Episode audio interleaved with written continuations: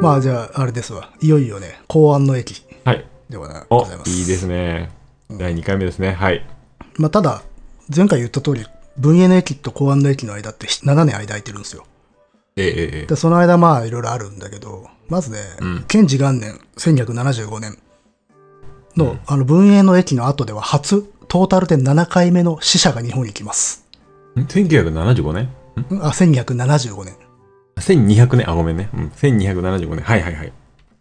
7度目。また送ってきたわけですよ、元は。あはいはいはい。死者が来たと。結構、頑張りますよ ね。根気強いというか。うん。うん。でまあ今回は代表はねモンゴル人のトセイチュウという人で,、はいで要求はまあええ一緒です、まあ、服属せんとまたしばくぞとうん。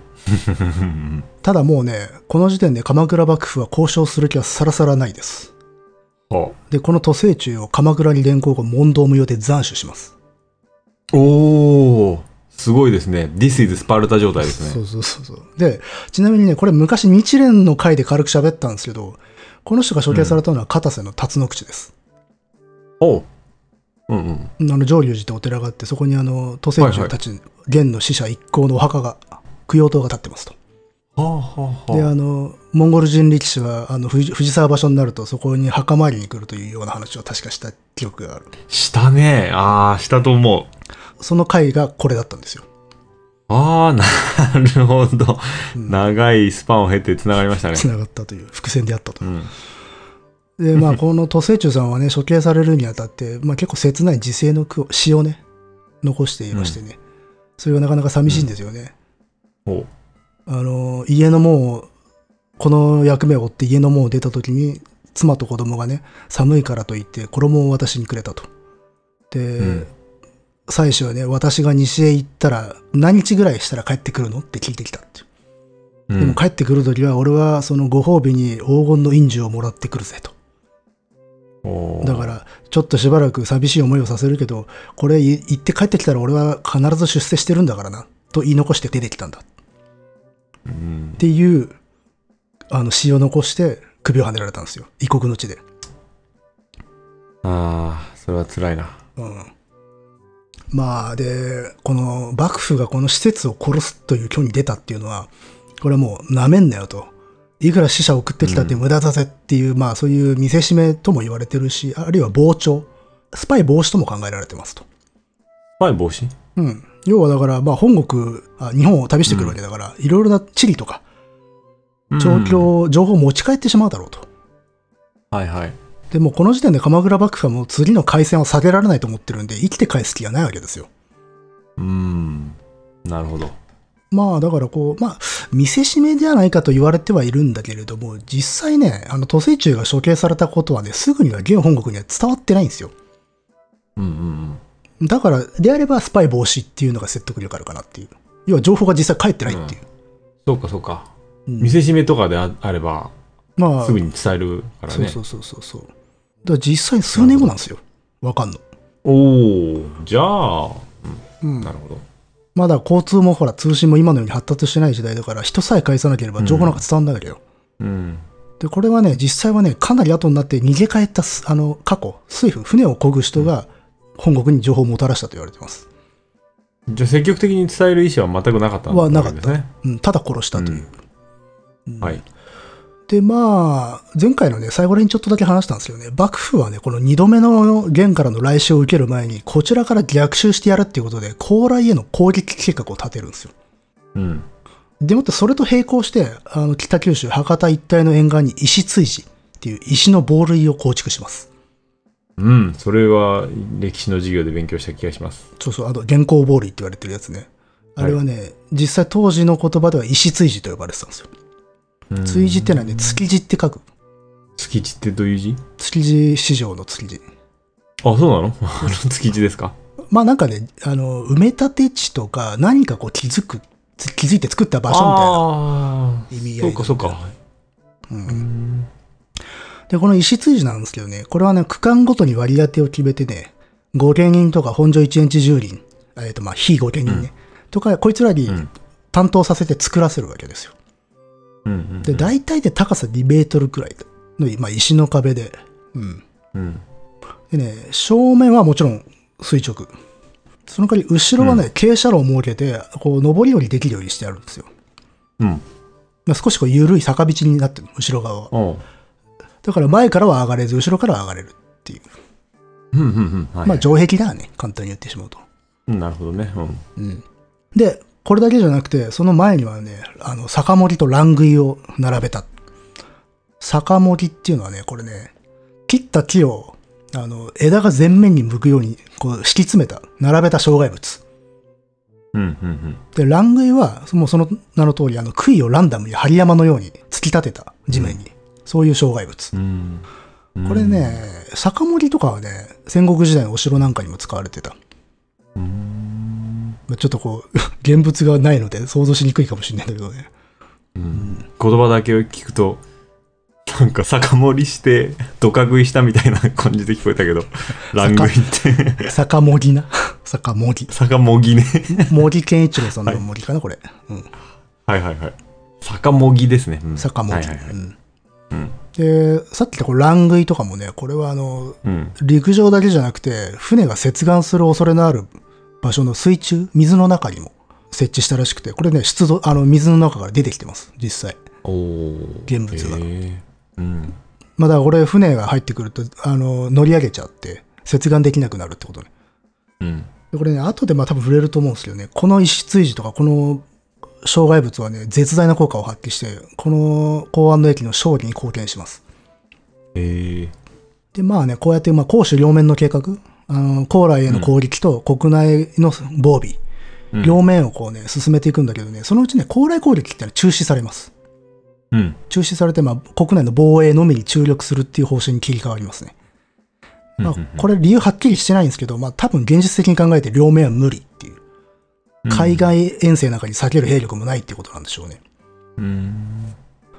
でね、その間もね、現では、あの、日本、現でももちろん日本の最新興計画、もう一回攻めるっていう計画が準備されてるんですけど、現でもね、この頃あの、南宋攻めが進行していたってこともあって、それどころじゃなくて、延期されます。うん。南宋ってのはあの、まだ中国の南部に残ってた国ね。うん。そこと戦ってたんですよね。うん。ところが、まあ、1279年、とうとう南宋が滅亡しちゃいます。うん。元の属国になるわけですよ。おーこれで再び日本攻撃計画が検討されるわけですよ。うん。で、まあ、もともとね、あの、文英の駅っていうのが、この南宋攻略の一環として日本を取り込もうとして行われたっていう話を多分したじゃないですか。今回はもう南宋がいなくなったんで、ここに至ってナチュラルに日本を攻めるっていう目的になったわけですよ。うんうんでもね、これでね、それでもまたワンチャン、改めて日本の意思を確認しようということになって、今度はね、またね、8回目の死者が送られます。うんそうですか。うん。てかぜ前回7回目帰ってきてないんですよ。そうですね。うんまあ、ただその前回のメンバーが帰ってきてないっていうことも消せないから、とりあえず死者を送ってみようぜっていうことにうんなったんでしょうね。 なんか、なんか慎重だよね。うん そうそうそうそうそう。まあ、やっぱ、なるべく避けたかったっていうのはあるのかもしれないですよね。まあ、大変なことですよ。海越えて遠征は。うん。まあ、あと、都政中たちっていうのは抑留されてると思ったんでしょうね。ああ、そっかそ7っか。回目のメンバーは。さすがに殺されてるとは思わなかったんじゃないかな。だって、うんあの、死者を殺すって結構なことですよ。うん。うん、ただまあ、8回目を送るんですが、北条時宗、時の晩幕府の執権ね、最高指導者はもう完全ハードモードになってるんで、あの手紙の内容を確認すると、この死者もさっさと斬首です。おお。しかも今度鎌倉まで連行とかすらしないです。博多で斬首。おお。もう最初はね、鹿として信仰されたのに、次は殺して超拒絶っていうね。もうすごいですよ、この、 この連れなさは。ハードモードですね。うんまあだから、このね、時宗の判断っていうのはね、時代や研究者ごとに評価はだいぶ違いますね。おう。だから、毅然とした態度であるっつって肯定的に評価する人もいるし、まあ、うん外交常識をわきまえず、事態をいたずらに悪化させた愚行であるっていう人もいるし、うん。まあ、ただ、それはあの、元が、の当初の態度が完全に解明されない限り、時宗の評価もできないとは思いますよね。はいはい。元がどこまで本気で攻める気だったのかとか、どこまで情報があり得たのかっていうことがわからない以上、時宗のやったことが正しいかどうかも評価できないんですよ。なるほど。確かに。まあ、ただ、時宗はこの時点でもうやるしかねえってなってる。うん。まあ、でもともかく、この、元のね、第二次日本攻撃計画っていうのが、まあ、始まるわけですよ。うん。で、今回は、倒した南宋からも兵を出させて、船を作らせます。おおはいはい。あの、モンゴル帝国とか元っていうのはね、倒した国の兵士を次の戦争に使ったりするんですよ。うんうんうん。で今回もその南宋を参加させると。まあ、前回もね、ほら、高麗も参加してたからね。うんうんうん。ところがね、これ、現内部ではね、日本侵攻計画に対して反対意見も出されますね。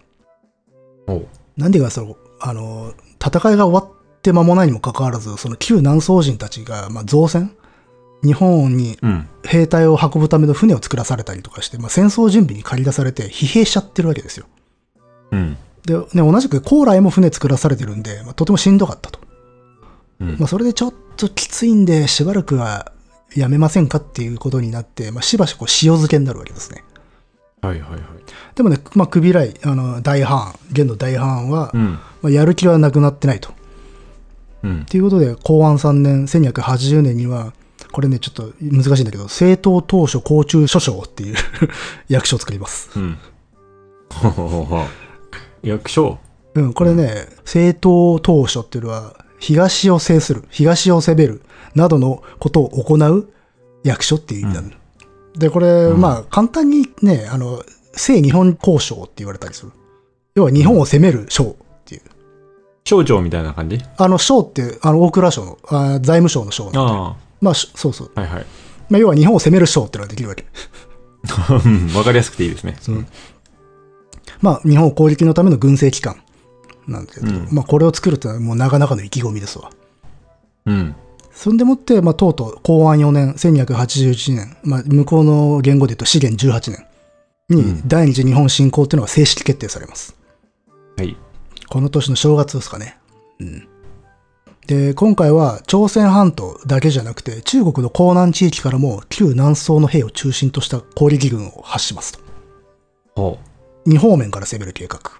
う。うん。で、この江南っていうのはね、あの文字通りあの長江の南岸、江っていうのはあの江ノ島の江、はいはいはい。うん。あのな長江揚子江の南の方の地域、昔の三国志でいう五の方だね。うん。まあ、そう言われて も、ち地図は頭に出てこないけどね。うん。今のね、上海の南側だね。寧波そういうのがわかりやすいわ。まあだからね、つまり前回と同じくその朝鮮半島から南下するルートに加えて、東シナ海を越えて、西から東へと攻め込むルート。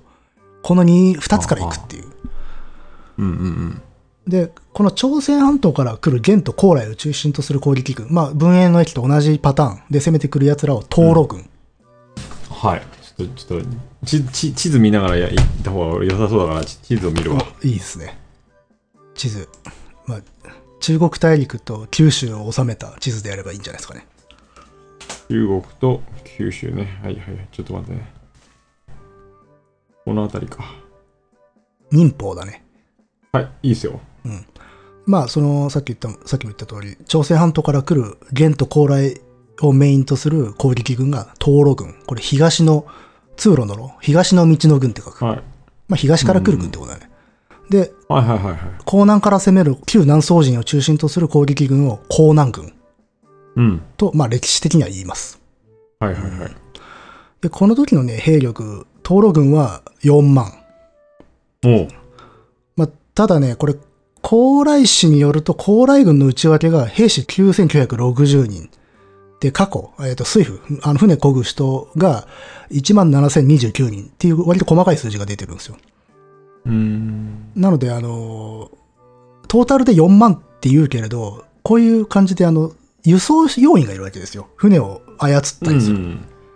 なので、全部が戦闘員ではおそらくないし、うん。その4万が、そういう過去たちを入れているのか入れてないのかが微妙だったりとかするので、それによって数字が前後したりしますと。なるほどなるほど。で、まあ、実際あと誇張なんかもあったりするんで、実数はうん。案外もっと少ないかもしれない。うん。うんまあ一応ただこういう数字でやると。はい。で、船の数は高麗市の記述によれば総数900。900艘。おおはい。で、一方、江南軍ね、その中国大陸から来る方、こっちはね、兵員約10万。 10万。で、船は3500。やばいじゃないですか。まあこれも誇張がありそうな感じもあるし、さっきも言った通り、その過去、水夫の数がどれだけかがよくわからないので、まあ、それによって、うち、あの、だいぶ変わってはくるとは思うんだけど、ただ、やばい数字だっていうのはね、 間違いないでも、うん文英年期よりはるかには、はるかに多多いいじゃでん。すよ。うん。ねもう向こうの本気度が違はいはいうはいっていう。え。うんうんうんうんで、まあ、この、だから数字を額面通り受け止めれば、トータルで14万ですよ。はいはいはい。そうですね。今言ってる通り、文英の駅とは比較にならない戦力です。うん。てかね、それどころか、あの、東洋艦隊、海を越える艦隊としては当時史上最大だったらしいです。おー、マジか。うん。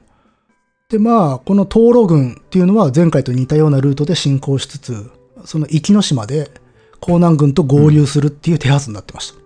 うんうん、まあ、だから、2方面から来るんで、どっかで一旦集結するわけですよ。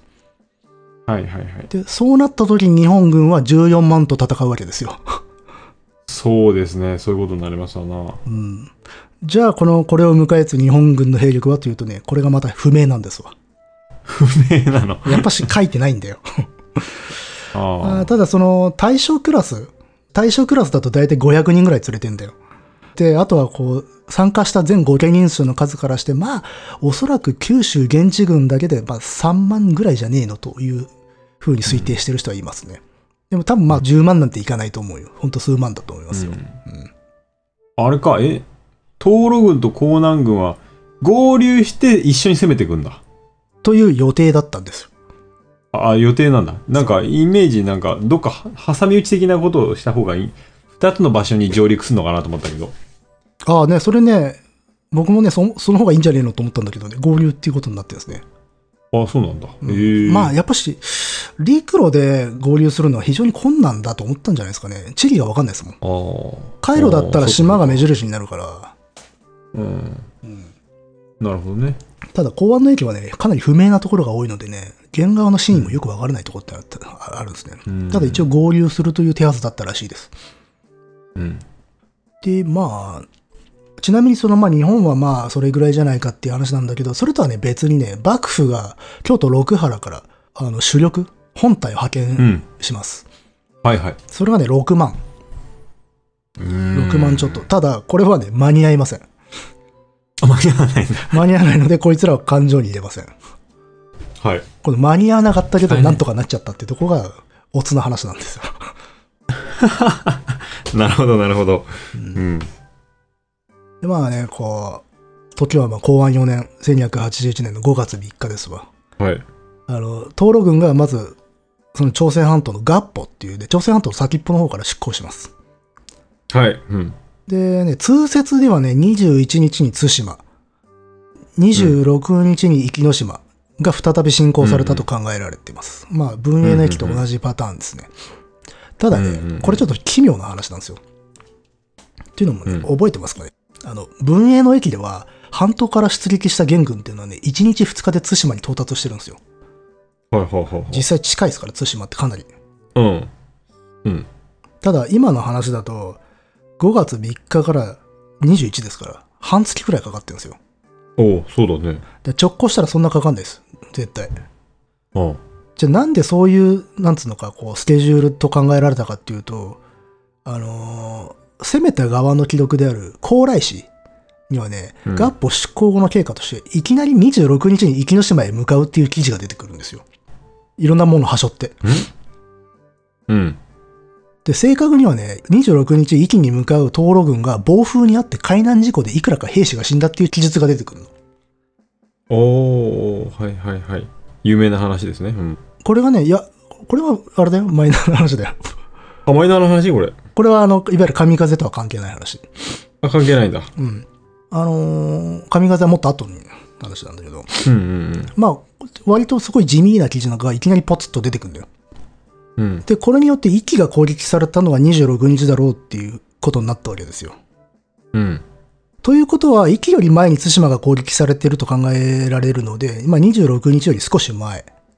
うん。うん。じゃあ、対馬の記述はないのかっていうと、高麗市の中の金宝経殿という場所にそれらしいのがある。ああ、で、出ました。関係ね。 そう。あの、高麗氏はね、そのメインの記述以外に人物ごとの出来事を記述した列伝っていうのがあるんだよ。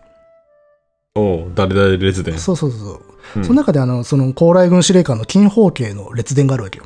おう金宝系列伝が。そうそう、記述があるんだけど、うんそれによると、将軍たちは日本世界村大民法に至るっていう記事があるんですよ。うんで、これはね、あの文英の駅の時のあのサブローライコールサワラみたく、日本の地名を向こうの発音で読んで当て字にしたものだと考えられてます。うん。はいはいはい。なので、発音に似た日本のどこかということになるわけですよ。で、これどこなんだろうってなって、通説では対馬の佐賀村ではないかっていうふうに言われてます。対馬、の佐賀村。さ佐賀村。うんう。ん。えーとね、要はこう、世界、世界村が、どうも向こうの発音では、なんか、シーガーみたいな、そんな発音らしいんだよ。うん。だからこれはまあ、佐賀村じゃないのっていうことで、うん。この世界村大民法っていうのが、対馬じゃないかというふうに言われていると。うん。うん。で、また別の書物でね、僕は原文見てないんですけどね、高麗史のダイジェスト版の高麗史説用っていう書物、ちょっとすいませんね、マイナックな話だってね。 うん。あの、その書物に、世界村大民法についたのは5月親友、あのね、5月26日とか書かれてるんですよ。うん。うん。うん。で、あとね、日本側の記録に、身部官向け日記賞っていう、まあ、京都の人が、京都の偉い人が、そんな偉くもねえか、まあ、宮遣いの人が書いた日記があって、そこのね、6月2日の日記に、サルスキ22日、すでに壱岐対馬に討ち入るのよし、鎮西の飛脚夜の前に六原に到来っていう記事があるんですよ。おう。えーとまあ、要は、先月の22日に壱岐対馬が敵に襲われたっていう報告が六原に来たっていう日記なのね。ということで、この21日くらいに対馬が攻撃されているんじゃないのかっていう、まあ、要は推定なんですよ、これ。うん。うん、すっげえわかりにくい話なんですけど。うん。うん。息が、息が26日。で、その前であろう。で、この京都の人たちのが察知したニュースによれば、まあ、22日ぐらいに息と対馬が襲われたという報道が来ている。っていうんで、まあうんじゃあ21くらいじゃねっていう、いう推定なんですよ。うん。ただね、この説で採用されてるす資料には21日ってドンピシャで書いてるものがないんで、なんで21日なんだろうなって僕はちょっと不思議に思ってるんだけどね。これ誰か教えてほしいんですけどね。まあそれ、 その辺だっていうことで。まあまあ、その細かい日にちはそんなに気にしないよ。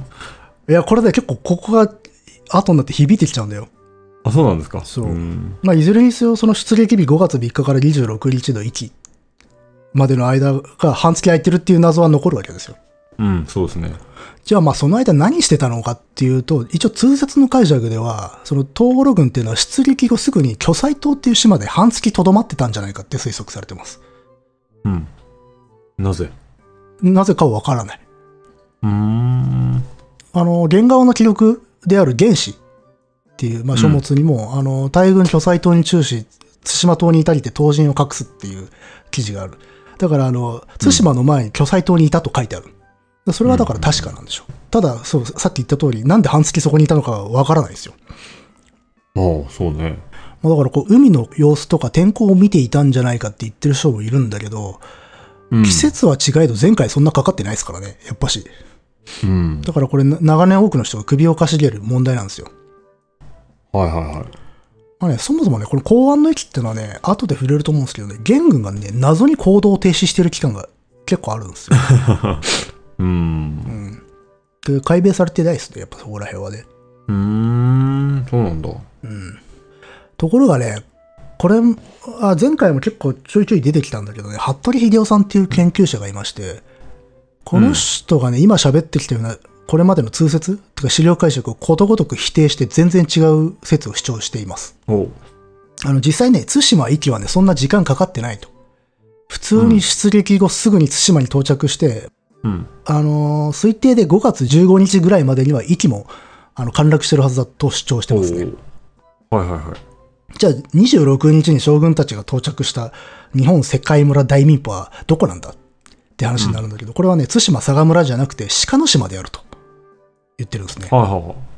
鹿の島っつうと、うんうん。ちなみに大民府はそこにあるし志賀大明神。まあ、つまり神社のことだっていうんですよね。確かに大名人と大民法、まあ、似てなくはないですわな。うん。で、多分今地図見てるからわかると思うんだけど、鹿の島ってのは博多のすぐ北。うん。その博多湾をこう蓋する格好で横たわってるさ、陸系島ってあそうのそうねう、ん江ノ島みたくさ、サスで陸と繋がってる島。うん。日本軍守備隊が控えてる博多の目と鼻の先ですよ。そうですね。壱岐よりも今東で博多の北って感じですね。そうそうそう。もう全然ほぼ九州本土ですよね。うん。まあそこに到達した時の記録だって言ってるんですよね。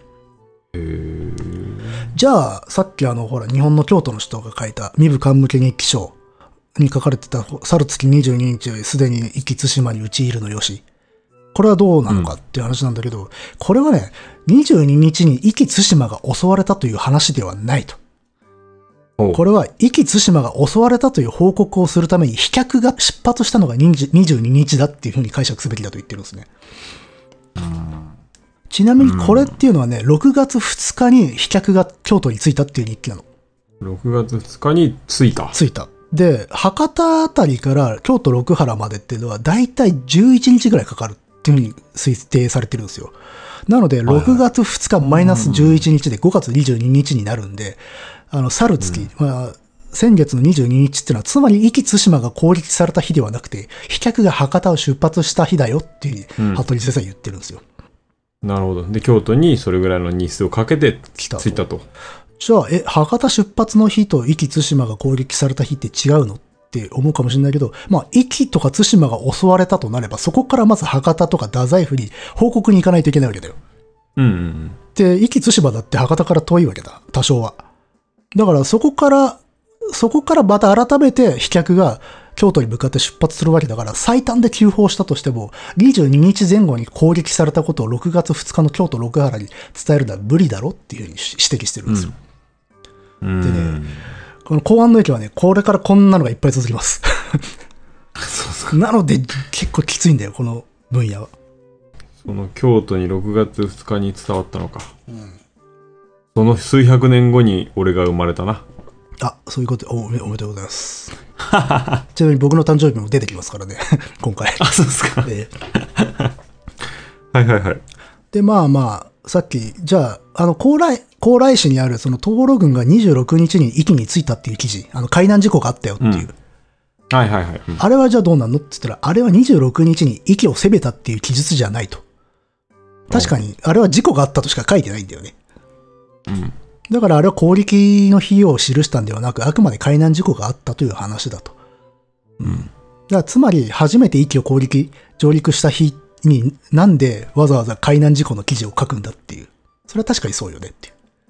うん。そっち、だって、攻撃の方が大事なことじゃない。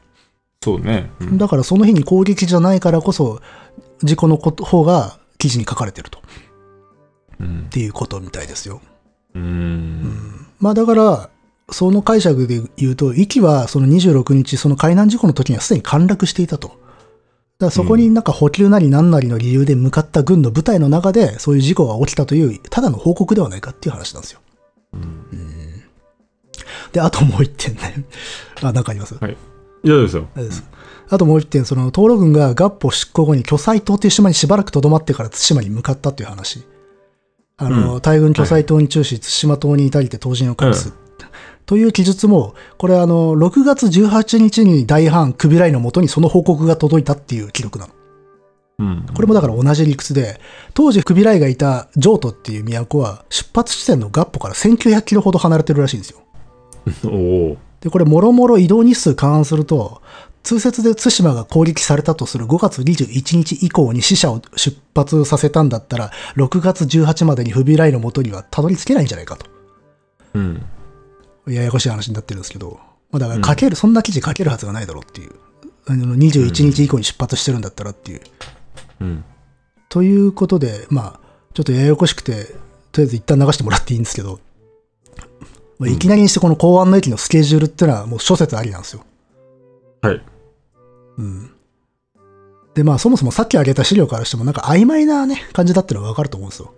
うん。記事が。あのね、本当に事細かくは書いてくれないんですよ。昔の人って。うん。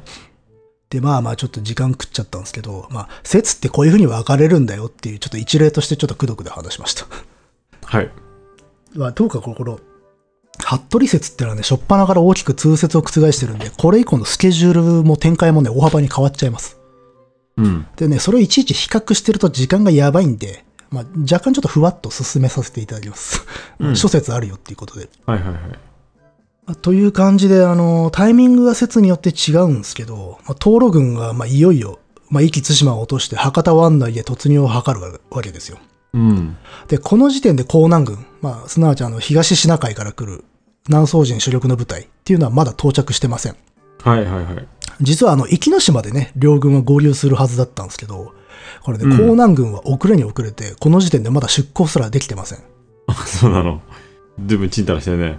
うん、これが結構致命的になるんですよね。あえっと、まあ、この、この時の江南軍の首脳、まあ、指導者たちっていうのは、まあ、総司令官のアラカンと半文庫っていう人たちなんですけ ど、半 分こ。おうまあまあまあ、何人いるんだかわかんないね。いや、結構勇ましい感じだよ。 文に取らなかった、半ね分。こ。うん。ああ、そっか。半分こいいね。まあでも、この中でね、総司令官のアラカンっていうのがね、どうも病気になってしまったらしくて、うんアタカイっていう人と交代したりしてね、ちょっとい江南軍はね、そっちの方でいろいろあったんですよ。アラカンがアタカイに交代して、ややこしい半です分よ。こと一緒に来るわけだ。そうそうそう。やべえな。ちなみにこの交代したアタカイっていうのは漢字で書くと、アトカイですよ。あとかい半分こ。うん。いやいやいやいや。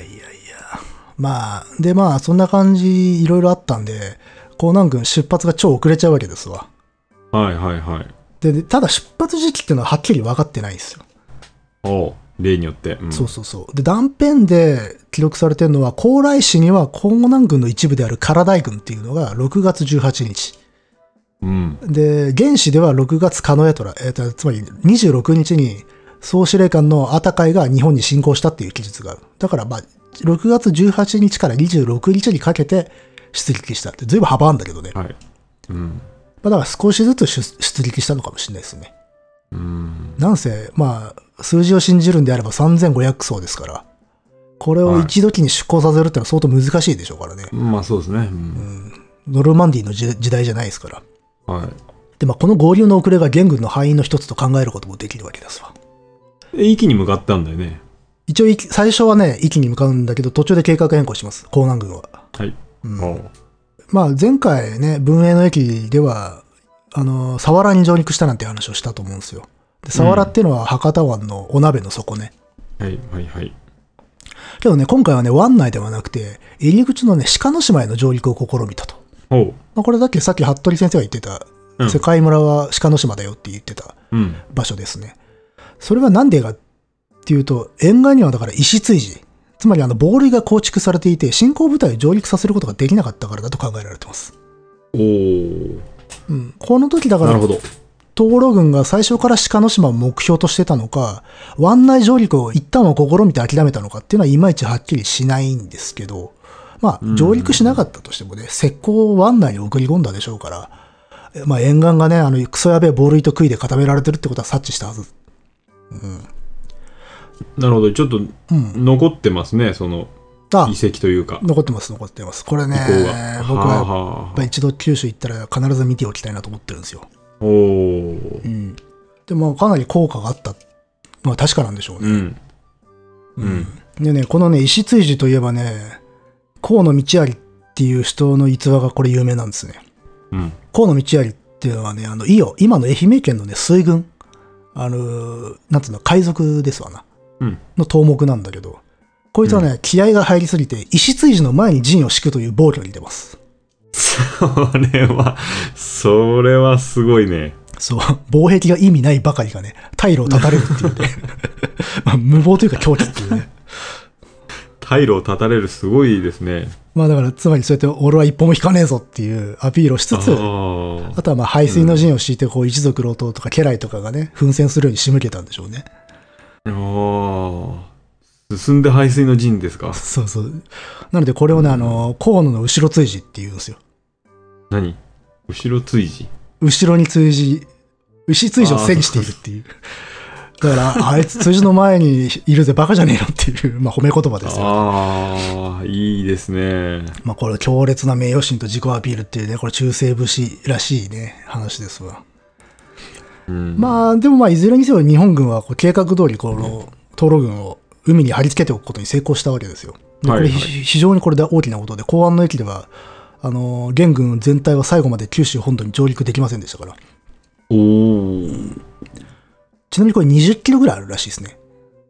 石筋がうん。 20キロかあ、距離だよ、長さ。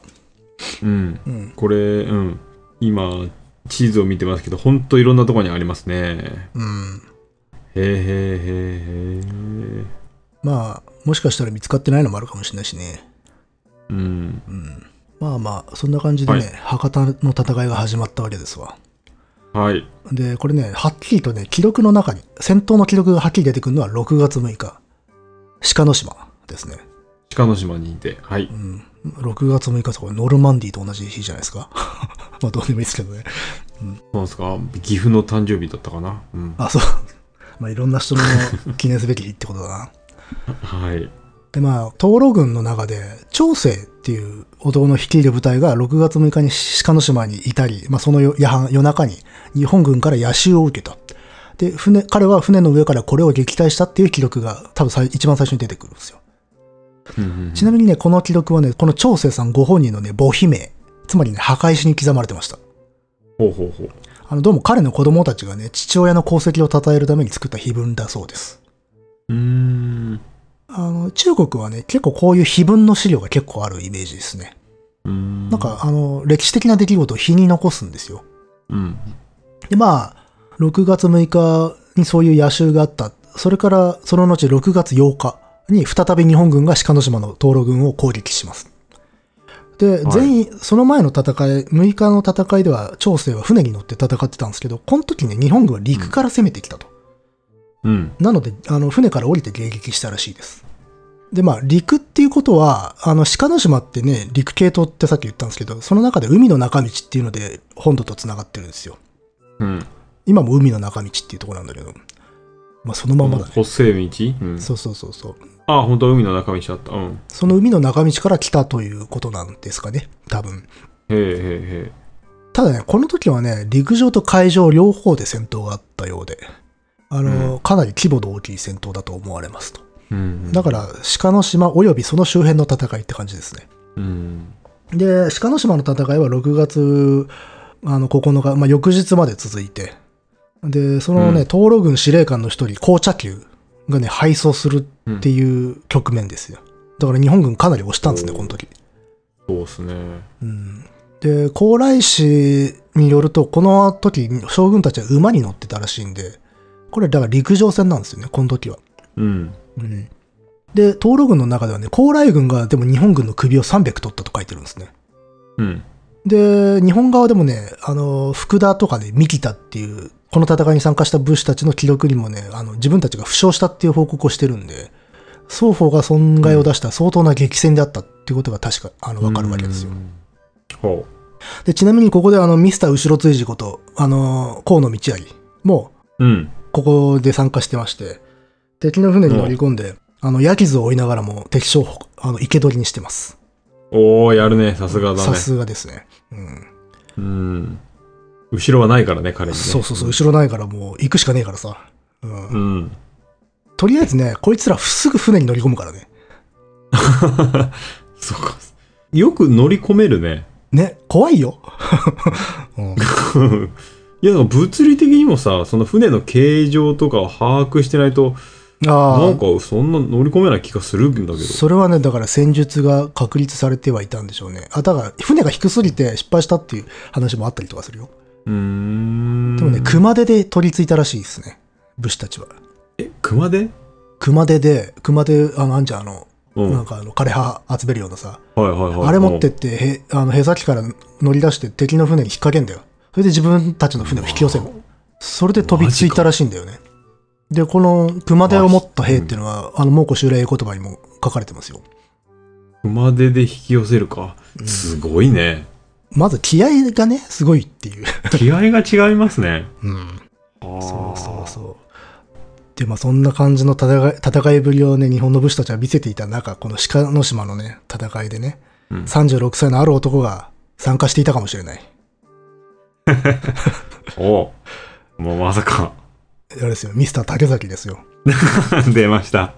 おお、たった5人で敵陣にぶっ込んだ鳥飼方の戦いからね、7年ですよ。いいですね。今の僕らとちょうど同じぐらいの そうなんだよ。年になってるわけだ。まあ、油の乗りした頃でしょうね。この時代で武士抜ときししてて。ますね。はいはいはい。まあね、鎌倉まで直談判した甲斐があって、一角に所領もね、持つ武士となっていたかもしれない。えー、いい、いいいいですね。ちなみにね、一般的にね、この時ね、あの、肥後海東郷っていう土地のね、地頭に任じられていたとされてるんですよ。うーん。あの、要は少量をもらって一発の領主になっていたとされてるんだけど、はいはい。この時まだなってねえんじゃねえかっていう説もあるんです。あはいはいはい。あの、文英の駅の時のね、もこ襲来言葉読むとわかるんですけどね、海東郷のうんの地頭にしてもらったとは書いてないので、ご褒美もらったとしか書いてないんですよ。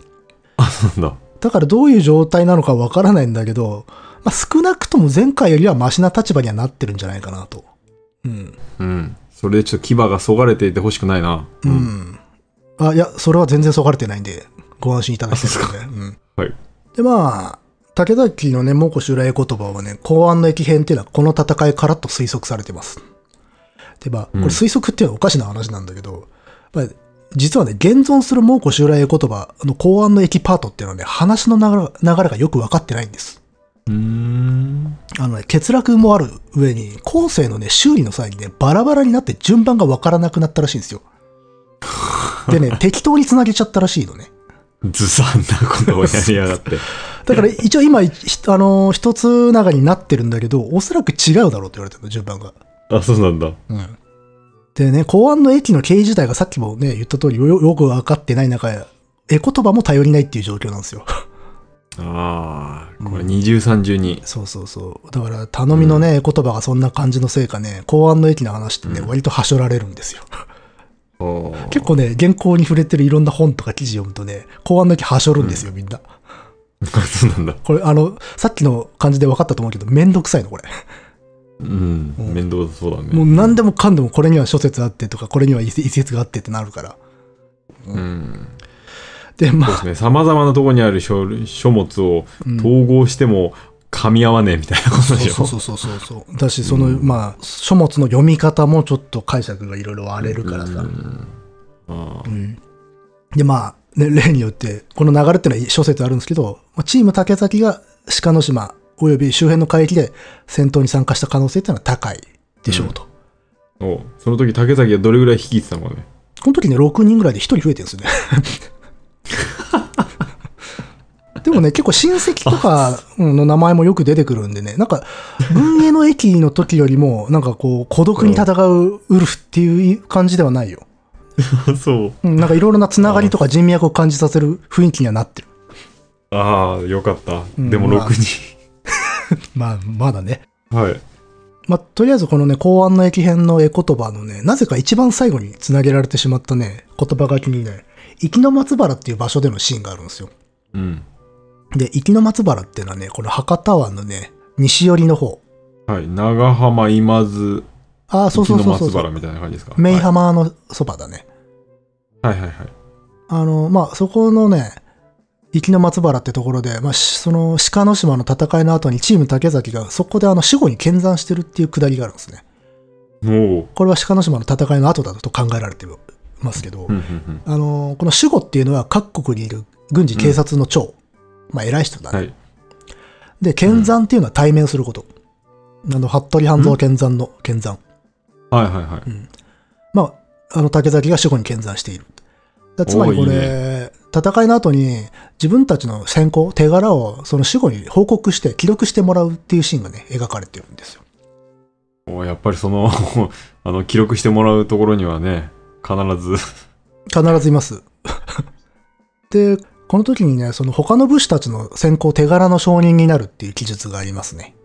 あの、ほら、おー前回話しましたよね。あの手柄立てた時は承認を立てるっていう。はいはいはいだから、あの、彼もそういう他の,、あの武士たちの承認になってあげてるんですよ。自分もなってもらう代わりにね。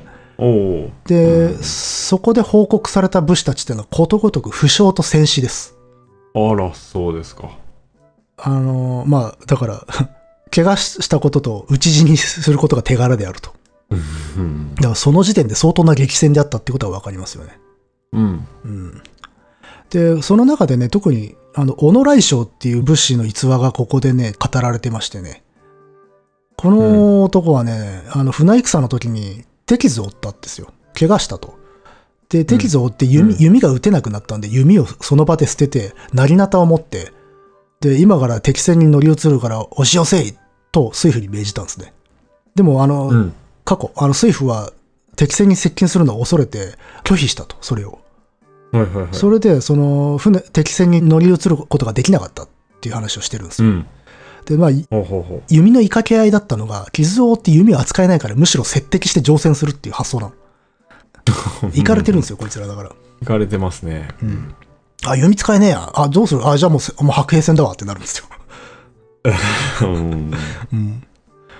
もうだからこのね、武士たちのこの並々ならぬこう戦闘意欲の高さと、 ああーの、水夫たちの恐怖がね、なんかうん戦いの激しさを物語っていて、結構リアリティあんなっていう。う。うんん。あの、この過去たちっていうのはね、あの、あんまし鎧着てないのよ。ほぼ裸の状態で牢こいでいくからね、怖いわけさ、近づくのが。まあだからそ、うか。無理もないなっていうシーンではあるんだけどね。ただそこを、お前、お前ら行けよって言ってるっていう。それ、なんかさ、水夫の人たちは、うん。要するにでも水夫をさ、うんやっちまえば船動かせないからさ、うん。水夫狙われたりしないの逆に。あだから、古くはね、日本の戦の作法なんかではさ、水夫狙わないみたいなのがあったんだけど、うんそんなの関係なくなってくから、だから怖がってるわけだよね、こいつらは。うーん。まあだから当然戦死することがあり得たわけでしょう。うで、んしかも水夫っていうのは船を漕ぐことが優先なので戦わないわけだよ、基本は。うん。だから、いくら撃たれようが狙われようが船漕ぎ続けなきゃいけないので、まあ彼らがこの場で拒否するという気持ちは、まあ、至極自然であると。ほうまあだからよっぽど優勢でない限りはちょっと近づくの嫌だよっていうことなんでしょうね。うん。で、まあそんな感じで、まあそういう話をわざわざするっていうのはチャンスあったんだけど、あいつらがビビったからできなかったぜみたいなそういう話なんでしょうね。はいはい。この来翔さん曰く。うん。うん。でまあ、チーム竹崎はというと、この時はね、東国一番の引き付けに作ってあるんで、やっぱし手柄立てたみたいですね。はいはいはい。このね、引き付けっていうのはね、証拠として記録しておくっていうような意味なんで、この場合はだから手柄立てたことを認認めてもらって、記録してもらうっていう手続きなんですよね。うんだから、あの、、こういう文書とかで、あの、引き付けがどうとかいうのは、だいたいまあ手柄の話だね。はいはいはい。でもね、別の局面で引き付けって出てきた時は大体裁判だね。裁判。うん。まあだから証拠をし記した書類っていう意味なんで。ああ、そういうことね。はいはい。うんなるほで、で、まあその手柄っていうのはどんなものかっていうとね、どうもね、鹿の島で戦ったチーム内の中で、あの、野中太郎の長瀬っていう人とね、老中のね、あの、桃源太助光、これはあの、文英の駅でね、一人でぶっ込もうとする、あの、竹崎を止めた男ですね。ど。うんが負傷したと。うんうん。で、ついでに馬2匹も射殺されたっていうことを言ってますね。うん。まあだから負傷による先行ですね。うん。はい。でもね、この部分の文章っていうのはちょっと微妙で、あのー鹿の島に差し使わす手の者、同日、美濃国に合戦をいたしって書いてあるんで、これね、竹崎本人がうん鹿の島に行ってるかどうかはよくわかんないですよね。うーん手の。者って書いてあるんで。うん。だからね、これね、チームが分かれて、竹崎は鹿の島ではなくて、隣のね、のこの島あたりで戦ったんではないかと。チーム分かれたという説もあります。うんう。ん、まあでも、のこの島もね、その、生の松原と鹿の島の間なんで、間だね。で、これ、え島じゃん。島ですよ。陸路じゃないじゃん。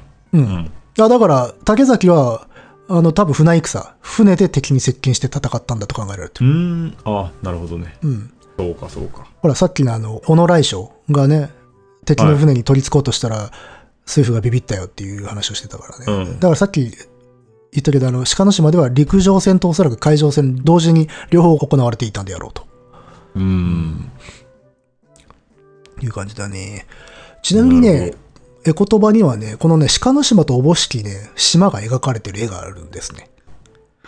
うん。これはね、あのーまあ、海辺の絵でね、砂浜とね、うん。磯のそばにね、こう、社、お社とね、鳥居が立っている。で、うんそこにね、元軍の将兵が何やら辺りを警戒してるっていう絵が描かれてるんだけど、このね、社にはね、鹿大明神っていうふうに描かれてると。これはあのー今もね、鹿の島にある、鹿海神社っていう神社があるんだけど、まあ、それのことだろうと。うん。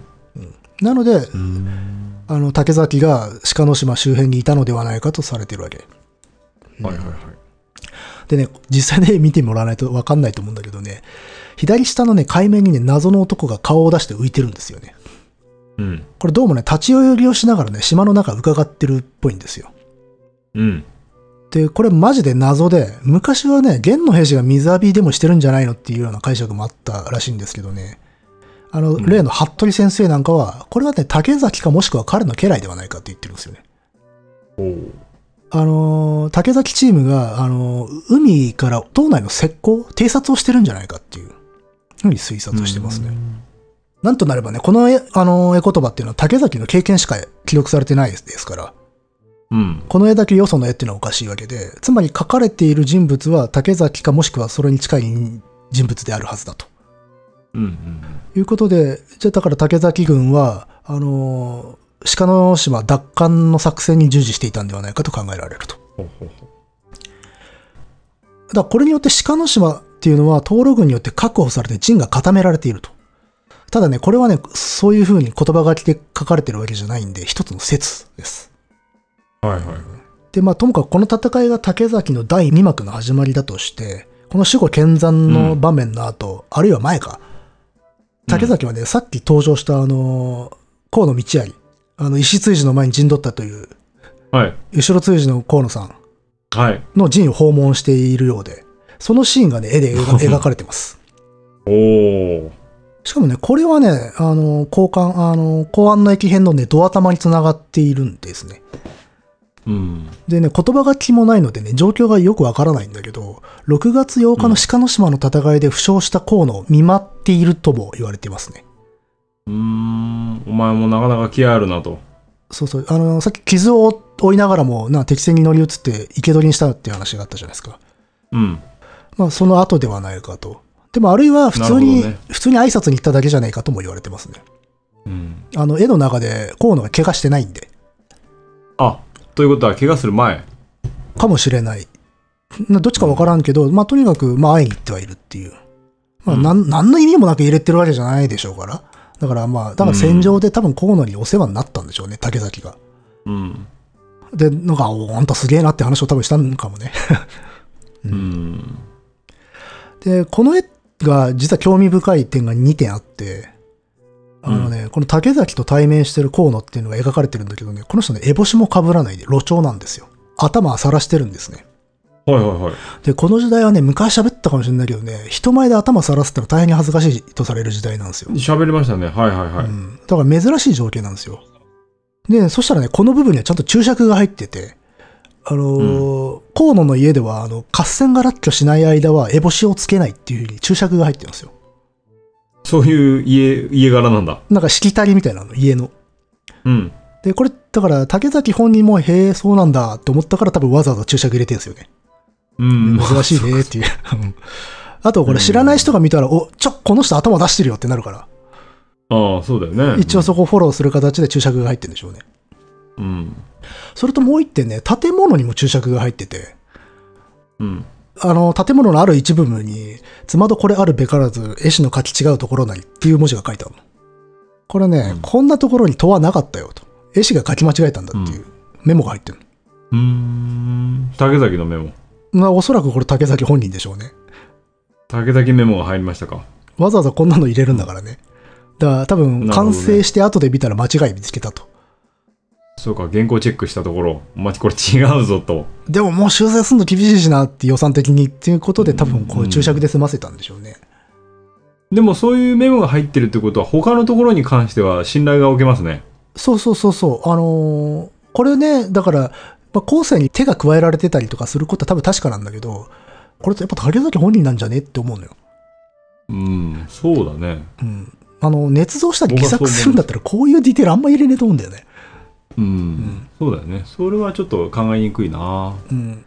うんっていう、なんかね、細かいことが書いてある絵なので、この絵は有名だったりするんですよ。なるほどねへえで、まあまあ、そんな感じで、こう、激戦の後の、こう、少し穏やかなシーンで一息って感じなんですけど、まあね、ああ今、見た通り、河野道有は烏帽子をかぶっていないわけですよ、まだ。ええ戦いは終わってないんですよ。はいはいはいはいまはだそれどころか始まったばかりという感じでで戦局としてはね次の戦場は壱岐、い。息、うん、島ですね。はい。そそうあのねまあ一度もう落とされてんだけどねこの時点でうだよね。うん一回落とされてきて、ね、来てますからね。まあだからそこが再び戦場になるのはどういうわけなのかということなんだけどその前にね東路軍あが今この時点でどういう状態なのかっていうのをちょっと見てみたいですけどはい。どうもかなり状況は悪かったらしいんですよ東路軍の。そう。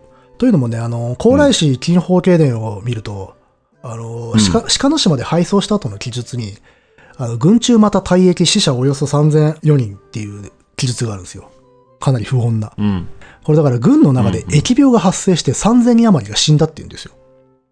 はまあだから夏のね、洋上で釘付けにされて、ね、暑くて不衛生な船の中ですよ。その中に人間が密集してるわけだから、まあそりゃあ起きるだろうねっていう。あ。まあ、密ですね。相当な。そうそうそう相当な密ですよこれは3000密だからねああ。だからもうでもあうん3000はちょっと大げさな気はするんだけどかなりの犠牲者は出たんでしょうねうん。でまあこの後その会議が開かれまして、うん。まあ、戦局はまあ不利にして半分こ率いる江南軍は期日を過ぎては現れませんよと、で、うだから先に戦ったはいいけど船は腐って食にも尽きたと困ったもんだ わってぼやいてます本当にこういうこと言ってますよおお、最悪の状況だね。うんだで、その場はね、なんかちょっと沈黙が辺りを満ちて重苦しい雰囲気だったらしいんだけど、まあ、順位をまた初めのごとく測れて、えっ、と、だからこれ、つまり、10日余り後にままた同じ議論を蒸し返した。ところ、うん今度は金方形が、いや、まだ食料はあるし、江南軍が来れば勝機はあるだろうから、もう少し待ちましょうっていうふうに進言するんですね。まあ、ちょっと気を持ち直したと。うん。思えばね、この金方形っていうのはね、文営の時もね、またやれるっつってね、撤退に反対してるんですよ。うん。でね、鹿の島の戦いでもね、日本軍の首を300余り取ってるのはこの金宝系の軍なんですよね。はいはいはい。だからもしかしたら高麗軍としては本当にまだやれるっていう感触があったのか、それともただの痩せ我慢なのかちょっとわかんないですね。うん。まあ、ただこの辺の内容がね、ほとんどね、高麗市の技術なんですよ。原始はね、あんまりこの辺積極的に記録してないの。うん。だからね、そうなるとね、高麗軍の動きが肯定的に描かれる傾向にあるのかもしれないですね。うんまあ、自分たちのことだからね。まあ、ただ、その現側の最高司令官たちの顔色はなんとなく悪そうな雰囲気ですよと。うん。ああ、もう江南軍は今何してんだと。うん。そうですね。ねまあ、このミーティングの正確なタイミングはわからないんで、なんとも言えないんですけど、うんまあ、その頃の江南軍は多分ね、未だ出発してないか、ちょうど出たぐらい。 かもしれないですね。ああの、さっきも言っも。言った通り、江南軍が、あの、経験、今のその忍法を出るのは6月半ば以降と考えられてるんで、これはだから、6月8日の戦いのちょっと後だからね。おお。ところがね、一方でね、京都にいたね、広橋兼長っていう人の日記の寒中記っていう日記があって、そこのね、う6月24日の上に、あの、財布に飛脚到来、早朝戦300余隻、対馬島に着くとうんぬんっていう記事があるんですよ。うん。これはね、太宰府からの知らせで、対馬に南宋型の船が300余り着いたっていうニュースなんですよね。うん。あれ、これだからね、あの、南宋型の船なんで、江南軍ではないのかと。うん。だから先行していた江南軍の一部の部隊が着いたんじゃないのかという見方もあるんだけど、これ正体がわかんないですね。うん。あの、例によって通信のタイムラグ引くと、だから6月中旬より前の出来事、初旬のことになるんで、あの、京都の人がゲットしてるニュースなんでね。うん。はいはいはい。ただね、その時点で東路軍にはね、江南軍と合流できたという認識はないっぽいんで、うんうんこの人たちが何なのかよくわかんないですね。うん。だって300層が加わったんだったら記事に出てきそうなもんですよ。うん。うん。またね、ついでに言うと、これらのあの京都サイドの日記にはもう一軍謎の敵軍の情報が出てきます。うん。というのはね、これ鹿の島の戦いとね、同時、同時、あるいは少し前に、元軍の一部がね、九州じゃなくてね、長門。今の山口県に、うんあの襲来したという記録があるんですね。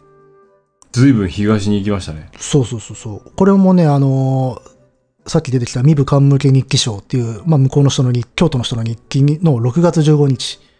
で、うん。あとは、寒中期では6月14日、まあ1日ずれてるんだけど、に、あの300層の異国船が襲来したと。あの、九州にスルーしてこっち来たらやべえっていう記述なんですよ。うん。ただね、これ長門にもね、あの、現行暴類じゃないのっていう意向があったりとか、あるいはこう、長門守護の権限がこの時代強化されていたりとね、幕府はどうもね、長門も侵攻されるんじゃないかっていう可能性は考慮してたっぽいんですよ。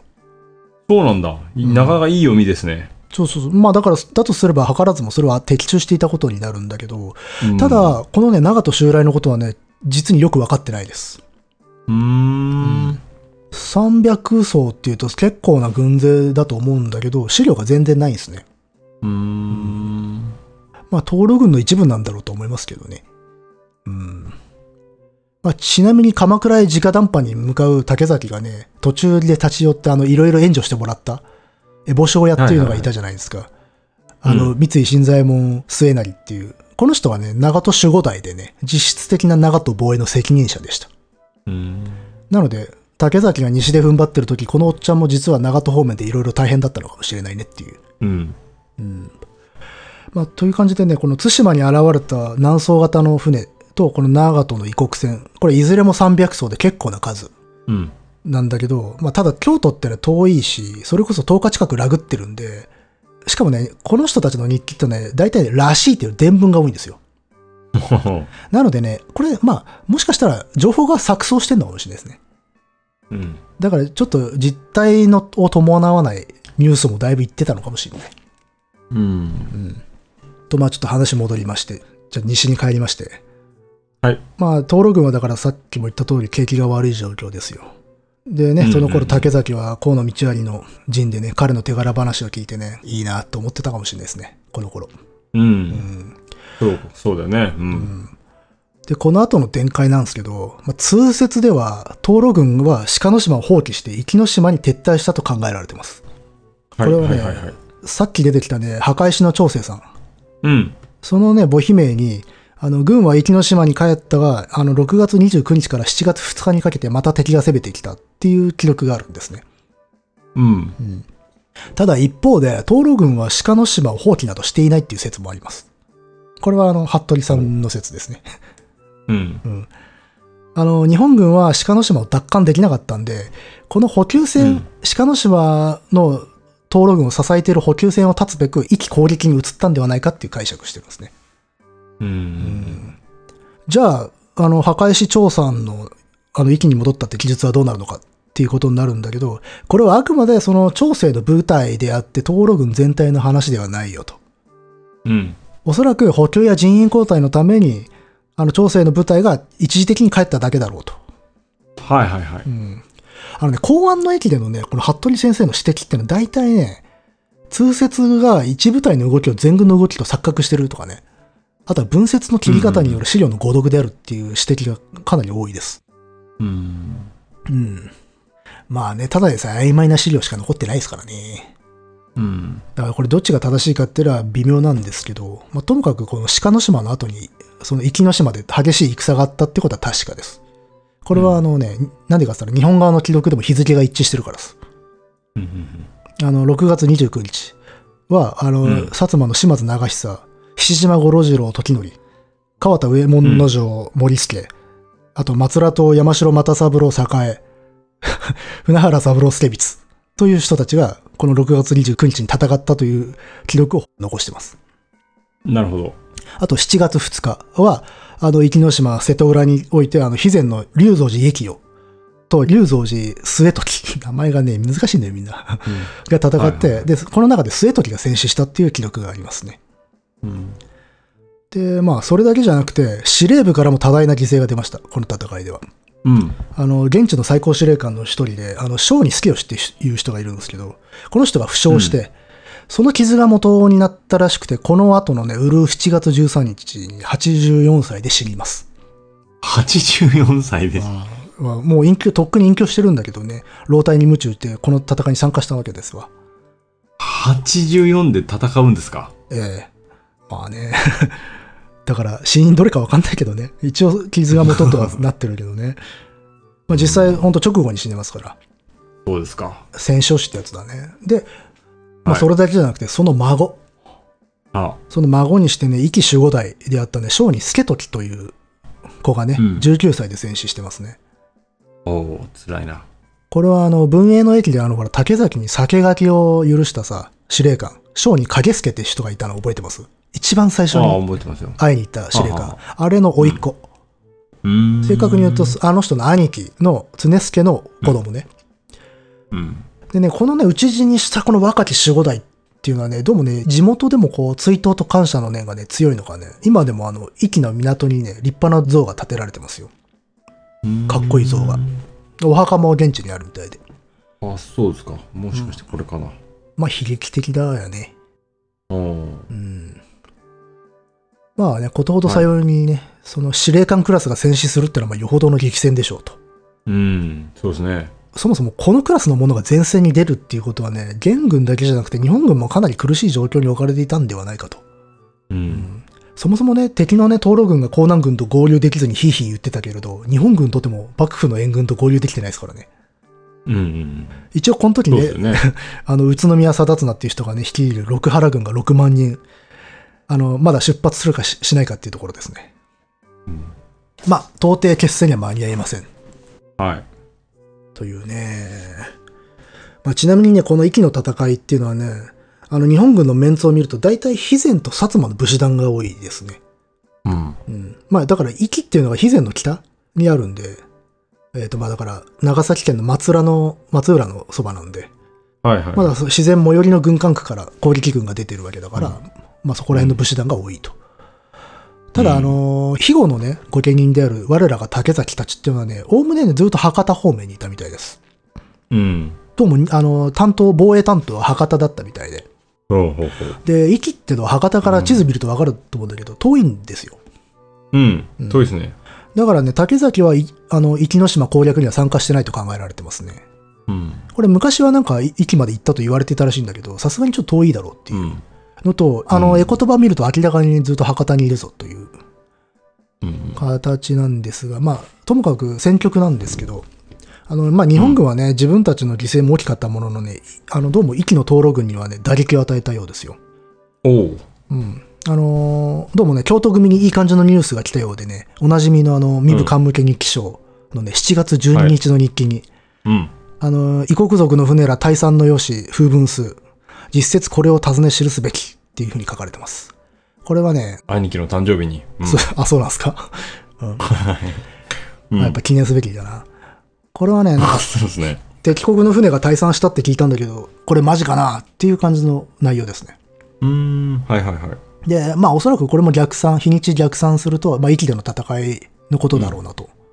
うん。だから12日から、まあ大体10日ぐらいを引くと、おそらくその辺なんで。うんうん。まあだから本当だとしたらわーいって感じよね。うん、うんそうですねところが、ところがですよ。はい同じ日記、同じ身分冠日記賞、7月21日の上にはこうあります。異国族の船重ねて襲来のよし、昨日飛脚が来たとうんぬん。事態不意なきにあらざるか、返す返すも驚き。これはね、訳しますと、あの、敵国船がまたさらに現れたという知らせが来たらしい。マジかよ、超怖い、びっくり。っていう。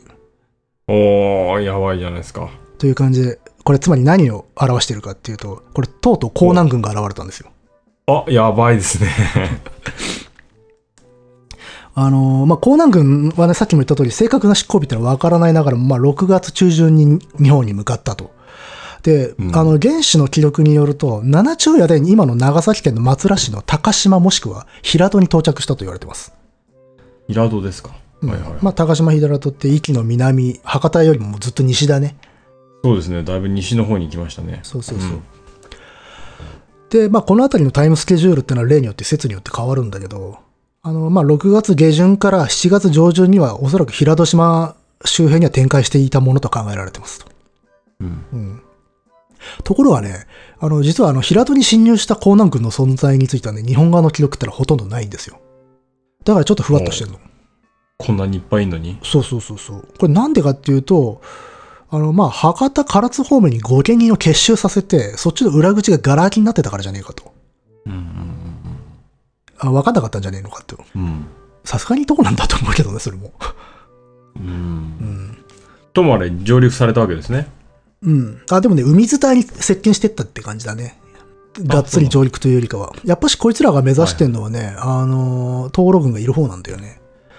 ただ、はいはいはあいそう、さっき言い忘れたんだけど、あのー、江南軍はどうもね、この時点でね、息で合流することは諦めてたらしくて、平戸で合流しようとしてるたらしいですね。うーん。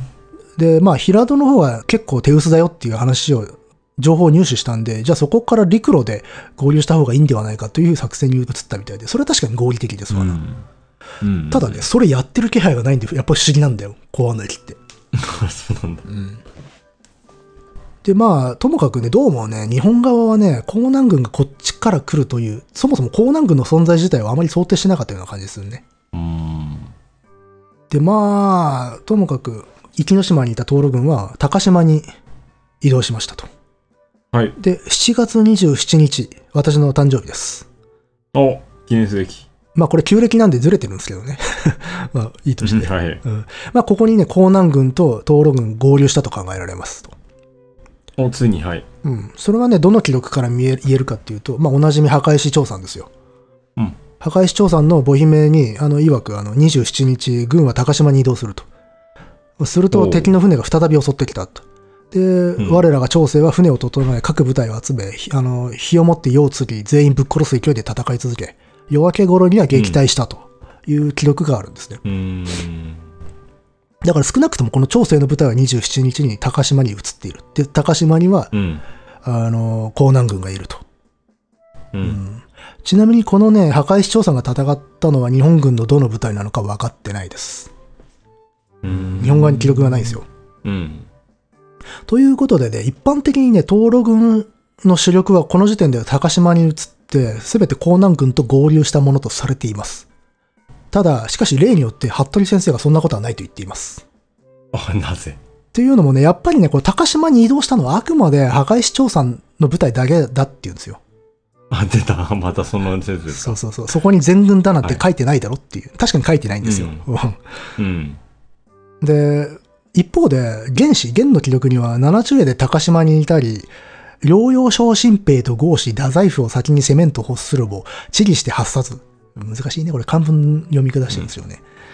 うん。という、まあ、記録があると。これは要は七中夜で、高島に着いたので、東路軍と合流して太宰府を攻めようとしたんだけど、ためらって決行しなかったっていう記事なんですよ。うん。で、これを持って、高島で東路軍と江南軍が合流したっていうふうに解釈されてたんだけど、服部先生は、これ高島で合流したとは書いてないよって言うんですよ。 おおはい。これはあくまで高島に着いた。さあ、これから東路軍と合流して、太宰府を攻めようっていう文章だって言うんですよ。おお。これは微妙なところっていうかね、確かにそうとも取れるんだけどっていう。うん。これはだから、書いたやつは悪いね。原文はそうだね。ちょっと分かりづらいよね。うんでまあそもそもね服部先生は東路軍の主力は依然鹿の島にいるっていうふうに主張してるからこういう流れになるわけですよ。だからこれまでだから通説では撤退とされていた移動あの東路軍の移動の記録って全部これね一部の部隊の話でやってる全軍ではないと、っていうふうに主張されてますね。はいはい。でその証拠に竹崎をはじめとする博多守備隊が博多から移動してないじゃないかっていうんですよ。はいはい。日本軍の方が。そうそうそう、高島に敵主力が移動してるんだったら博多守備隊も西に移動するはずではないかっていう。うん。うん。うんじゃあこれなんで博多の守備隊が移動してないと言えるのかっていうとね、これはね、これはあれか。後でいいや。後で触れますわ。なんだろう、ほうほうほあのね、ちょっとね、正直ね、この両論兵器しんどくなってきました。 う。あのー、聞いてる人も、ぜひ、絶対これは地図を見ながら、あ地図は絶対見てください。うん。絶対見た方がいいですね、これは。うん。じゃないと全然想像つかないわ。うん。そうね、地名いっぱい出てくるしね。うん。まあ、ともかく、この、登録主力がね、合流したかどうかはさておき、高島の元軍は、まあさっきも言った通り、合流して、その太宰府を攻める計画のはずがためらってその場にとどまるっていう記事はうん多分確かなんですよね。はいはいはい。これがね、なぜなのかよくわかんない。うんうんうん。なんだかわからない。ここから攻めていけばいいんだよ。だって大軍だぜ。うん。行かないんですよ。で、これはね、うんまあ、いっすこれが理由なのかわからんけれど、まあ、破壊市長さんの母姫によると、あの、朝石栄骨常ならず、船進むはたわず。これ、これ、看板の差が激しくて、船がうまく進まないってこと言ってるんですよね。うんうんでもそれをもって10万の軍勢がここでとどまるか、てかそんな悠長なこと言ってられる状況じゃないんだけどねっていう話なんで、早く合流しないと登録軍結構へばってるしっていう。うんううんんで、なんかしないけど、でもこの江南軍はね、高島にとどまって、そこで防御体制に入っちゃうんですね。はいで、これは命取りになったって言われてますね。うん これなぜ命取りになったかっていうと、まあこれ、公安4年7月30日の夜から、はい翌日のウルー7月1日、えっ、と、あ、これちなみにウルー月っていうのが旧暦にはあるので、もう一回はい7月が始まってるのはそういうことです。はウルー7月っていうのがある。そうなんだそう。まあこのウルー7月1日にかけて、えーと、これね、西暦ユリウス暦で言えば8月15日から16日。 グレゴリウス暦換算で8月23日。うんこの時に台風が北部九州を襲います。おついにうん。この台風ね、うるう7月1日の夜になるとね、京都でも暴風雨をもたらしますと。うんまあ台風東に行くからそう、東に暴風圏が移動してるんで、これ台風と分かったわけですよ。はいはいはいはいはいそうかそうかうん。なるほどうんで、この墓石長さんの記録にも、あの、鳩山のごとし、新艦東力、船壊れ、かつつき、軍師豪虎し、歴史すること海中の朝のごとし、っていううんこと書いてます。これはだから波は山のようで、ぶつかり合って震え、うん船は壊れて沈むと。兵士たちは叫びながら溺死し、それは朝のようだったと。いうような、まあ、かなりやばい状況であると。うんちなみに、さっきから僕ちょいちょいこうメモった漢文を読み下してるんですけど、僕漢文得意じゃないんで、結構間違ってると思うんで、そこはちょっとご容赦く ださい。大丈夫だと思います。ただこれ、なるべく原文を、原点を読んでおきたかったんですよ。はい。うん。あの、さっきのような状態なので、これ解釈のところで割れたりすることが頻発してるんで、うんなるべくそうねかそうかうん原文でこういうものは見た方がいいよっていう。うん。うん。という、まあ、これでお分かりかと思いますけど、これが第二の神風神話ですわ。うんう。ん。だいぶ時間もいきましたね。これ相当やばそうな台風だね。これ相当でかかったみたいですよ。う。うんんまあ、第1回のね、文英の駅では、まあ、暴風雨があったとしても、まあ、勝敗の決定打ではないよっていう話を多分したじゃないですか。うん。でもね、この港湾の駅における台風っていうのは、元軍、特に江南軍に壊滅的な被害をもたらします。うん。ただ、すあの上陸を阻止してね、確実に一度は台風が来るであろう、この時期まで海上に釘付けにできた日本軍の作戦が成功したとは言えるんですよ。うん。狙ってたんですか、それ。そういうふうに狙ったっていう資料はない。ないけれども、想像はしたはず。うん。このまま行けば来るんじゃねえかっていう。うん。うん、なるほどね。だってこの時期ですよ、真夏の九州ですよ、うん。現地の武士たちは当然想定はしてたんじゃないかな。まあそうだよね。してるはずだよね。この時期になると来るとって。うん。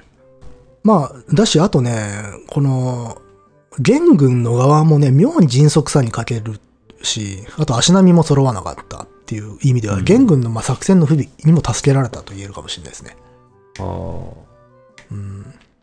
まあ、とはいえ、台風なんで、別にこの地域平等に襲いかかってるわけですよ。あの、元軍だけ狙い撃ってくれたわけじゃないんで、これ日本側にもまあそうですよね相当被害があったはずなんだよね。うん。で、まあまあ、このね、元軍のね、台風の被害なんだけどね、興味深い点があって、実はね、これね、沈んだ船っていうのはね、江南船ばかりだったらしいですね。江南線ばっかり。そうそう、江南軍の船ばっかりが沈んだらしくて、はいはいはい。うん、あの、高麗に作らせたね、東欧軍の船ってのはあんまり沈んでないらしいです。というのは、船の作りを行った方がいいのか、それともそこには江南軍しかいなかったのか。いや、いや、多分作りではないか。まあもちろん、その、地理的な状況とかいろいろな状況はあると思うんだけど、まず挙げられてるのは船の性能。うん。まあ実際ね、高麗軍のね、人員生還率非常に高いんですよ。あ、そうなんだ。高麗軍のね、人員はね、兵士が9960名。で、うん水夫が、過去があの、17029名。トータルでうん。 26989名。なんだけど、うんそのうちのね、生還者もね、19397名。おおほほこれ70%ぐらい帰っ生きて帰ってる。ほ。うん、そうですね。うん。で、ちなみにこれね、江南の船はすぐぶっ壊れたけど、高麗の船は頑丈だったっていう認識は戦後の現にもあったらしいですね。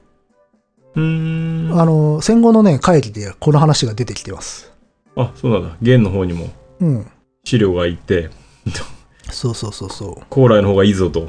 まあ、言ってしまうと、この後も日本振興計画って何度か立ち上がるんだけど、その時に、次攻める時は、まあ、高麗メインで船作らせた方がよくねみたいな話をしてるね。うん。なんかあのー現行の船を思い浮かべるとあの三日月型みたいな船を思い浮かべるけど、三日月、そうね。あれ実際でも沈んでるの調べたりとかしてますよ。うん、なんかそうみたいですね。で、これね、昔はよくね、元軍が敗れた理由の一つっていうのは、その非占領国、属国に船作らせたからだっていう話はよくされてたんですはいよ。はい。要は強制された人たちがね、粗悪な船作ったっていう。なるほど。ただね、少なくともこれ、高麗軍ではそういうことはなかったわけですよ。うん。うん。てか、そもそもさ、自分たちが乗る船をもろく作るバカはいないと思うんですよね。まあそうですね。うんうん。まあ、ここでね、公安の域は終わりっていうわけにはいかないですな。あ、そうなんですか。ええ まあ、壊滅的な被害を被ったとえ、まだ元軍はおるわけですわ。ええもう1時間半いってると思うんですけどね。うん、もうちょい。はい。えっ、とね、まあ、売る7月、うん。 7月5日か、この時は。あのー竹崎のもとにね、合田五郎尊氏っていう人とね、安藤左衛門次郎重綱っていう関東のね、幕府から派遣された武士たちがね、やってくるんですね。まあ、官僚ですから、で、こいつらがどうもね、高島の状況をね、伝えに来たらしいんですよ。博多に。うん。で、それを彼らはね、あの、竹崎たちに、あの、高島のゲッグが台風で壊滅したっていうことを告げます。おおはいはい。で、その中で、あの、肥前の国の御家人の名前忘れたけど、なんとかさんがさらに言います。これは、あの、僕が忘れたんじゃないです。本当にこれって書いてあるんですあ、そうなんだ。すす。あの、竹崎は名前忘れたって書いてある。 おおさすが正直者だね。てか、一回しか会ったことないんでしょ多分、この時の。うん。で、まあ、とにかくその名前のわからないなんとかさんが、あのー目撃情報みたいなことを言っていて、まあ鹿島のね、西の湾から逃げ出そうと、元の兵士たちが残った船にわんさか群がっていると。でもそれをね、どうも偉い奴らが追い出して、我先にと逃げ出してますって、っていう、うん、うん。かなり惨めな状退却の様子をね、伝えてきたんですよ。はいはい。これね、実際原顔の記録にもありますね。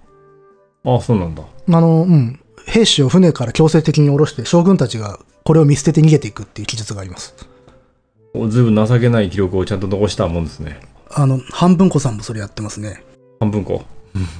まあ、ただね、ちゃんと部下集めて帰還させた指揮、まあ、まともな指揮官もいたらしくてね。うんあの、ちゃんと戦後の懲罰に差が出たみたいですよ。ああ、そうですか。うん。まあそうでしょうな。うん。で、まあ、ともかく、その、高島にはね、その置き去りにされた元の兵士たちっていうのがね、なすすべなくとどまっていたわけですよ。はい。で、その数10万。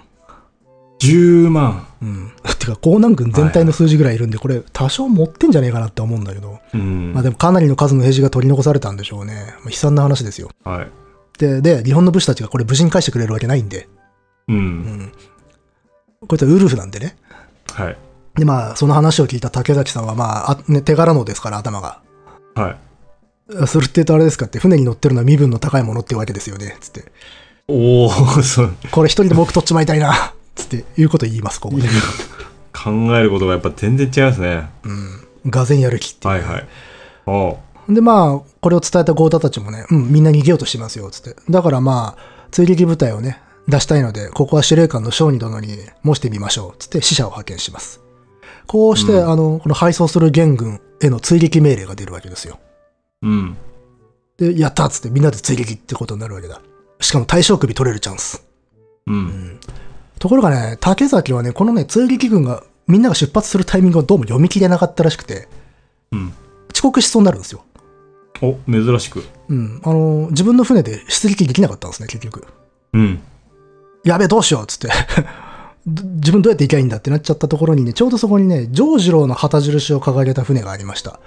このね、ジョージロー、誰だよって話かもしれないけど、これね、肥後国守護代の足立森宗っていう人の旗印なんですよ。これね、足立森宗っていうのはね、竹崎が鎌倉のにね、直談判しに行った時、話を聞いてくれた人いたじゃないですか。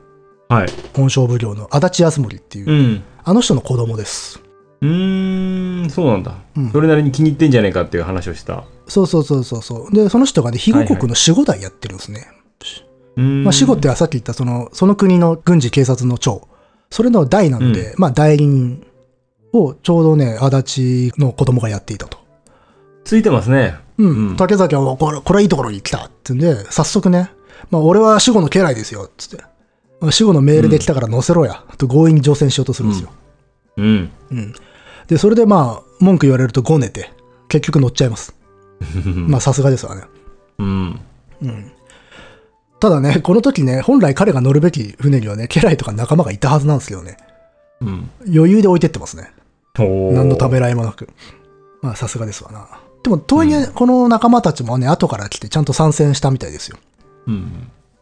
で、まあ、この辺ね、いやっぱいくら読んでもね、こいつらに恐怖感というものは感じられないですね。うん。うん。さすがですね。うん。まあ、ともかくね、竹崎たちはね、最後の船戦に出ます。はい。この追撃は、あの、絵言葉にも絵として描かれてますね。うん。あそこには、あの、ウルフ7月5日、ビクリアの海上合戦は西の時に押し向かって合戦をいたす。っていうふうに書かれてます。うんだから、決戦の海、場所は、あの、ミクリア海であるとわかりますね。ということでね、これで一般的には高島の南西にある今の松浦市のミクリアであるとされています。うん。松浦市のね、がポコッと海に突き出てるところだね。ミクリアってとこがあるんだけど。はい。 まあ、しかしね、これはね、またまたね、服部先生が、そっちじゃないって言ってます。そうなの。まあだから実は竹崎ってのはずっとあの博多湾のね、行きの松原にいたと考えられてるわけで、うんその行きの松原から高島の距離を考えると、決戦のまあ国限には間に合わないだろうと。うん。だから、ここに書かれてるビクリアの海っていうのは高島海域ではなくて博多湾だと。うん。で、目標は高島のに居残ってる敵ではなくて、当初からずっとそこにいたとする鹿の島、あるいはのこの島の、あの、灯籠軍だっていうんですね。うん。あの、この先生はずーっと灯籠軍は鹿の島にいたっていう主張されてるんで。はあはであまあさっきねその竹崎たち博多守備隊がその博多周辺から動いていない以上灯籠軍主力は依然鹿の島にいるはずだっていう説を紹介したけれどもじゃあなんで竹崎たちが博多から動いてないのか動いてないと言えるのか、あのーうまあそれこそがだから追撃の絵が証拠だっていうんですようん。うん。うん。この絵っていうのはねよく見ると注釈が入ってるんだよね上の方うに、ん。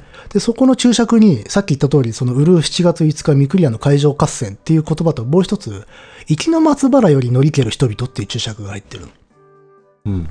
あのーこれだから、あの、生きの松原からあの出発したと明記してんだよね。うん。あの、だだからな、なんですかね。確かに間に合わないんですよ。 ウルー7月5日に、生きの松原から出て、多分その日のうちに、その、三クリアから高島の方面に行って、まあ、存分に戦うっていう時間はないんじゃねえかっていう。うん。うん。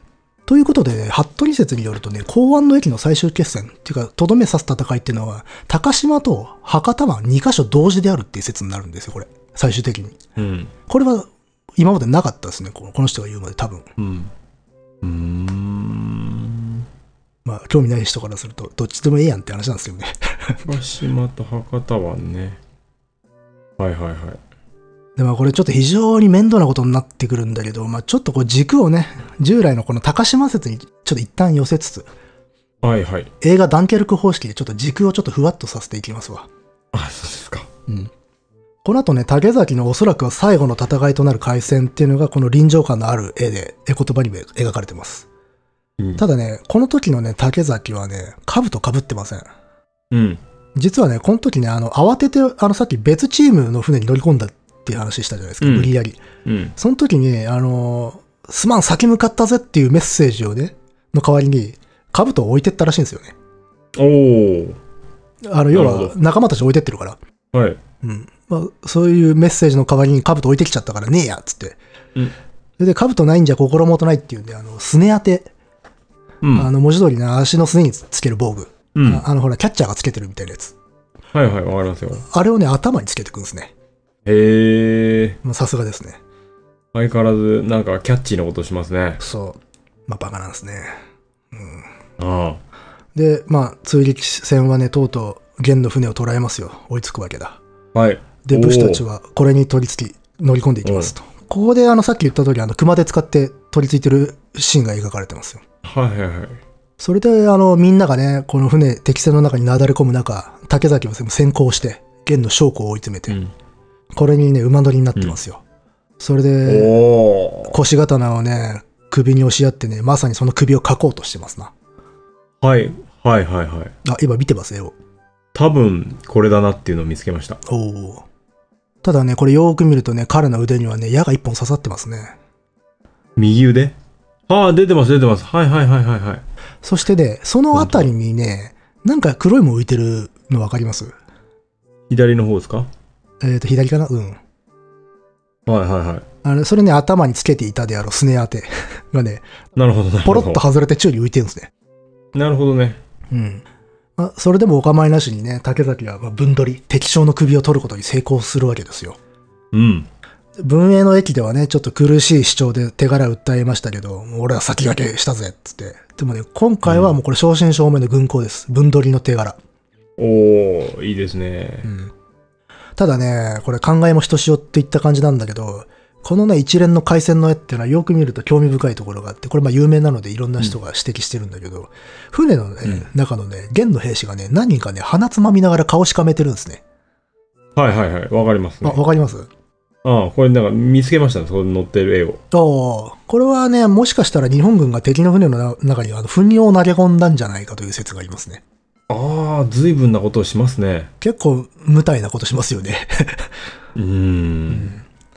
で、まあ、もしね、こういう戦術が割と向上的っていうか、普段から取られていたんだとすれば、まあ、もちろん匂いであるとか、刺激臭っていうのもあるけれど、これ一種の細菌兵器になったでしょそうですよね。うん。それ、なるだろうな。まあ、洋上でね、釘付けになっている、まあ、密閉空間でそんなね、不衛生なものを投げ込まれるわけで、はい。大腸菌とかも入ってますよ。うん、相当入ってますね。ちなみに当時の人たちはおそらく、すんごい寄生虫なんかもいたでしょうから。うん。でね、ちょっと、鹿の島の戦いの時、東路軍はあの、疫病に苦しんだって話したじゃないですか。はいはい、はい。で、3000人ぐらい死んじゃったよっていう。まあ、あるいはね、こういう戦術が功を奏したのかもしれないと想像できなくはないですよね。いや、できなくはないですね。うん、僕、それ、それかなと今思いましたよ。うん、だだから BC 兵器。 バイオケミカル。まあ、ただ、もちろんね、そういう記述があるわけではないんで、まあ、もう本当想像以上のことは言えないんだけど。うん。やってんなぁまあ、日本人とはな、モンゴル人ではまた、持ってる抗体も違うだろうしな。そうね、それはあるだろうね。うんう。ん。聞いたかもな。聞いたかもしれないね。つんで、うんまあかなり珍しい絵だというんで、ひそこのシーンは非常に有名ですね。うんうんうんで、まあ、このね、絵言葉は竹崎の戦いのみが描かれてるわけなんです。だけど、まあ、うん高島だとすれば、高島の御厨会での戦いっていうのは他の武士たちもね、同じように敵戦に乗り込んで、将を生け捕りにしたりとか、首を取ったりして活躍してます。基本やっぱしみんなあの乗り込んで戦うんですよ。うん。すごいっすね。うん。で、ここにあの元軍の水上戦力は壊滅します。おうおうついに。うんでね、その、この後の出来事ではないかと思われる、まあ、一説もあるんだけれど、シーンが描かれてます。それはね、あの首実験っていう場面で、うんこれはね、あの、竹崎がさっきちらっと触れた肥後国守護代の足立森宗さんにね、敵の首を見せているシーンですね。ここで森宗さんの顔が描かれてる。精悍な若者ですよ。うん。まあ、要は、あの、首実験なんで、あの、自分が取った首をこう見せて、先行を認めてもらってるわけで、要はあれですね、うん引き付けにつくってやつですね。はいはいはい。まあだから親父だけじゃなくて、その息子にも手柄認めてもらったわけですよ。うん。まあ、しかもね、前回と違って、これはれっきとしたね、分取りの手柄ですから。はい。だから竹崎もね、晴れやかな心持ちだったかもしれないですね。うん。これで、竹崎の戦いはここで終わりです。わあ、で、残りはね、あとは高島に残された、陸に残された兵士10万ですね、元軍。そうですね。気になりますね、それは。これはあの、2日後の、うるう7月7日に日本軍が高島を総攻撃します。お、まあ、この時だから参加したのは、肥前の御家人、黒労者大宮司。えっ、と、黒労者って神社のね、宮司さんやっていながら武士でもあるという、藤原の助家と、文吾の東郷これ近と息子のこれと、これはあの、文英の駅の取り替え型の戦いでも活躍した人たちですね。うん。それと、薩摩の島津長久と、あの、菱島時則。だだやっぱし、薩摩肥前の武士団が多いのかなやっぱし。うん。で、まあ、彼らがその10万人の元軍を相当しますね。で、その結果、まあ、2万から3万が捕虜になったと言われてますね。まあ、だから残りは殺したわけですよ。そういうことですよね。うん。で、ここに、あの、公安の駅は集結しますね。ううーん。ん。ちなみにね、捕虜はね、蒙古人、モンゴル人と漢人、まあ、漢民族系の南宋とは違う北の方にいた人たちうん、と、あと高麗人は即切られて、南宋人だけ助けられたと、原始には書かれてますね。わかんのそれ。区別日本人側がさ。まあ、見た目も多少違うし、あと言葉じゃないのかな。うー。うんん、例えば、まあ、なんで南宋人を助けたかっつったら、前回話したけど、日本は南宋と仲良かったんですよ。そうか、そうか。うん。なので、まあ、昔の旧友なっるほどねて感じだったんじゃないですかね。ただ、これはね、うん源側の記録なんだよ。うん。で、高麗市ではね、そういうくくりではなくてね、職人とか農業に通じた捕虜たちが助けられたっていうふうに書いてるのね。うん、要は、役に立つ人たちうん。は助けられて、それ以外は斬首された、切り捨てられたと言われてますよね。うん。でまあ交換でねよく皆殺しにされたって言われるんだけど存外助けられてね日本国内で流られた人は結構いたらしいですねこれ、うーん。まあ、ただその高麗が書き残してるごとく、まあ、生かしておく価値のある人ばっかりかもしれないですけどね、うん。うん、それ以外はおそらく切られたんでしょう、まあ、どっちにしろかなりの数は殺されたはず、うん。でまあところがね実はね元はこれで日本侵攻をね諦めたわけじゃないんですね マジっすか。うん実はね、この後ね、幾度となく進行計画っていうのは立案されてます。で、またね、逆に日本側でも、やっぱ、あの、高麗攻撃計画っていうのは立ち上がってますね。うん。でも、いずれも実行はされてません。うーん。もうね、双方ともね、それどころではないっていう国内情勢になってっちゃうのね。おう。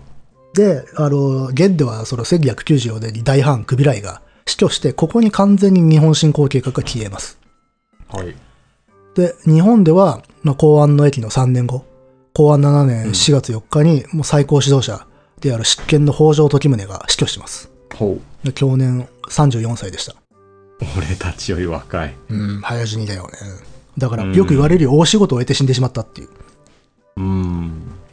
で、その翌年か、公安8年の11月17日、竹崎に面会してね、その手柄を認めてやった恩人である足立康盛。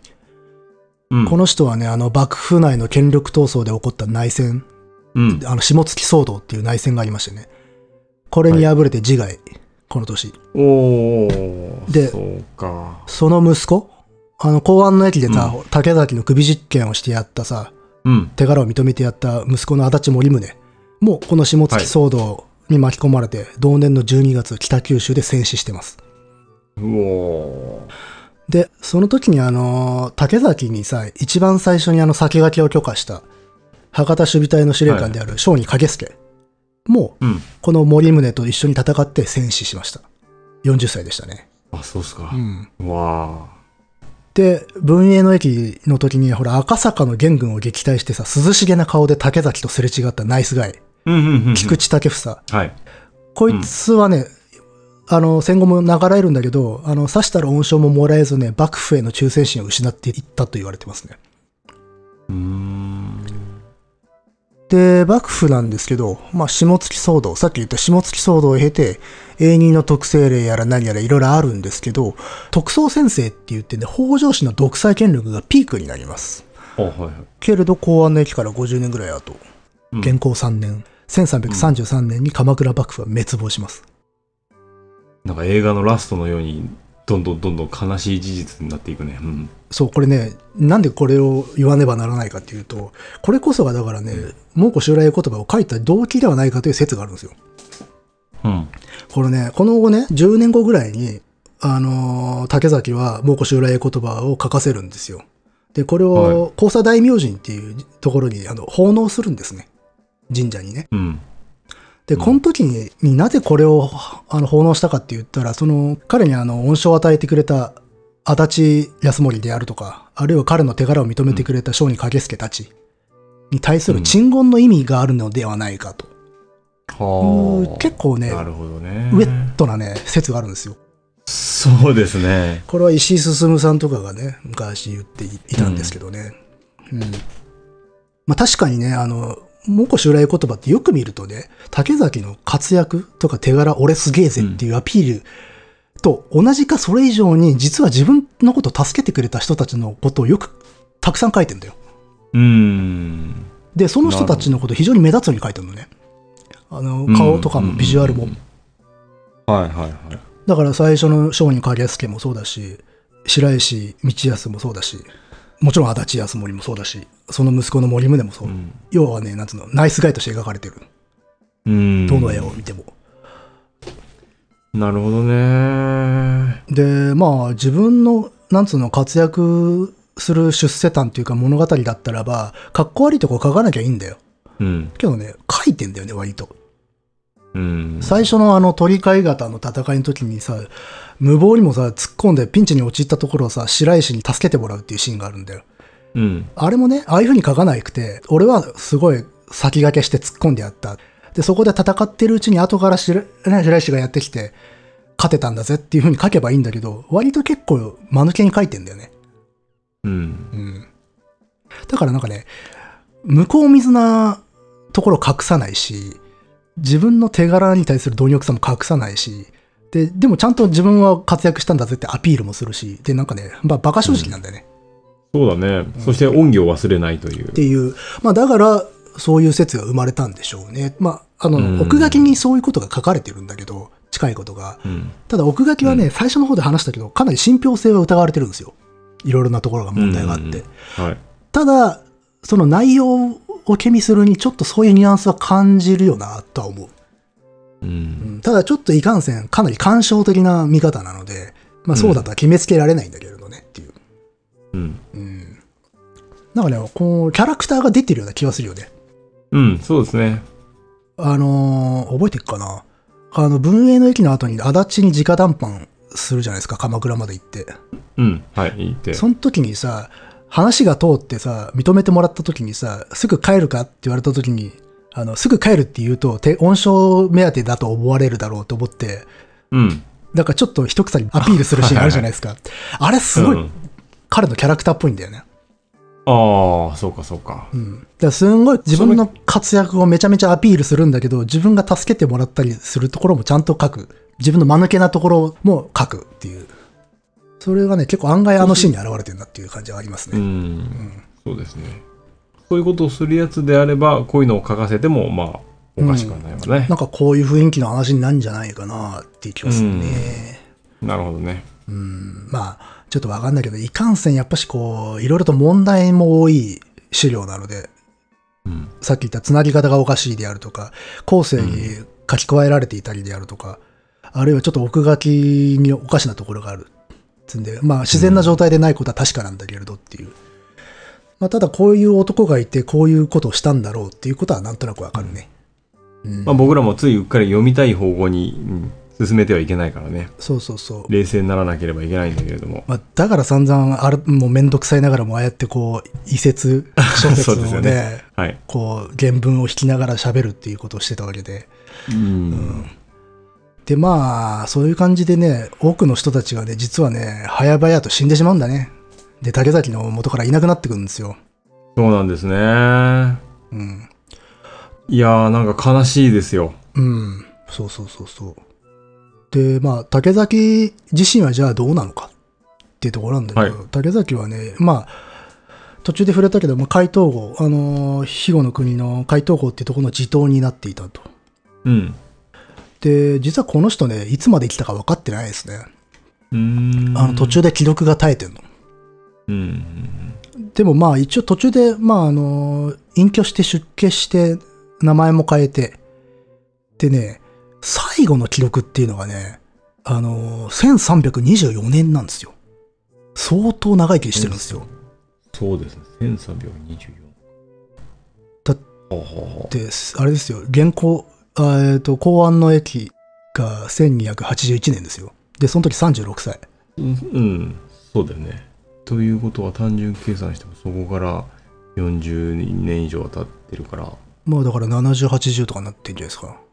まあでも80代で戦ってきた人いましたから。まあね、 そうね、あの、しょ商人さんね。うん。もうまあ、あの、それが文書に出てくる最後の記録で、まあ、それ何したかっていうとね、海東神社っていうね、彼の所領の中にある神社に対してね、まあ、寄進をしているっていう。お金とかお米を。うんで、それが最後の記録で、それ以後は、あの、歴史上から消えるんだよ、竹崎って。ただ、このね、最後にお金とお米を寄進した海東神社っていうのはね、海東阿蘇神社っていうのか、ここのね、宮司さんっていうのはね、白石なんだってね。んあの、白石道康なんですよ。白石道康これあの、文英の駅の時に、あの、ぶっ込んだ竹崎がピンチに陥った時に、後ろから駆けつけて助けてくれた人。ああ、はいはいはいはいはい。この人は、なるほど。どうもね、ぶあのー後にね、国元、地元を離れてね、竹崎を頼ったらしいんですよね。うんうんで、その時に竹崎はね、自分の所領内にある神社の宮司として彼を迎えたんだそうだ。うん。うーん。そして、その後ずーっと白石家がこの海東阿蘇神社の神職、あのー、鮭でやったっていうんだよね。はいはいはい。だからまあ、自分が命を助けてもらった恩に報いたってことなんですかね。うん、まあそう言いたくなりますね。うん。まあだからいろんな人たちが、恩人たちがいなくなっていく中で、まあ、白石だけは生きてたからさ、それがまあ自分を頼って自分の所領にやってきたから、まあ、神社の宮司として迎えて住まわせたってことになるわけだよね。うんで、それの一族は今もす、少なくとも昭和までいたんじゃないかな。あ、そうですか。うん。だからいろいろと想像してしまうよな、これは。もしも年老いた二人が何かをいろいろと昔語りをしていたかもしれんなっていうそうですね。これは。禁じ手なんだけどな。こういうことあまりやってはいけないんだけど、そう思いたくなるような、うん。うん事実だよな。うん。うん。ただこれね、僕初めて知ったんですよ。で、ちゃんとあの、海東阿蘇神社のこと調べたわけじゃないんで、実際どういう経緯なのかわからないけどね。一応そういう話があるみたいですよ。うん。で、まあそういうなんとなく恩人である白石との物語が最後の記録であるっていうところにな何がしか感じるものがあるというところで、この竹崎の戦いは終わるってことですね。はい。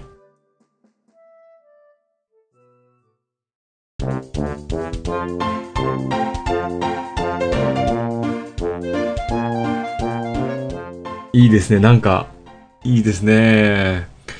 まるで映画の幕切れのようでし たよ。だから竹崎末永各戦いって話だよな。うん。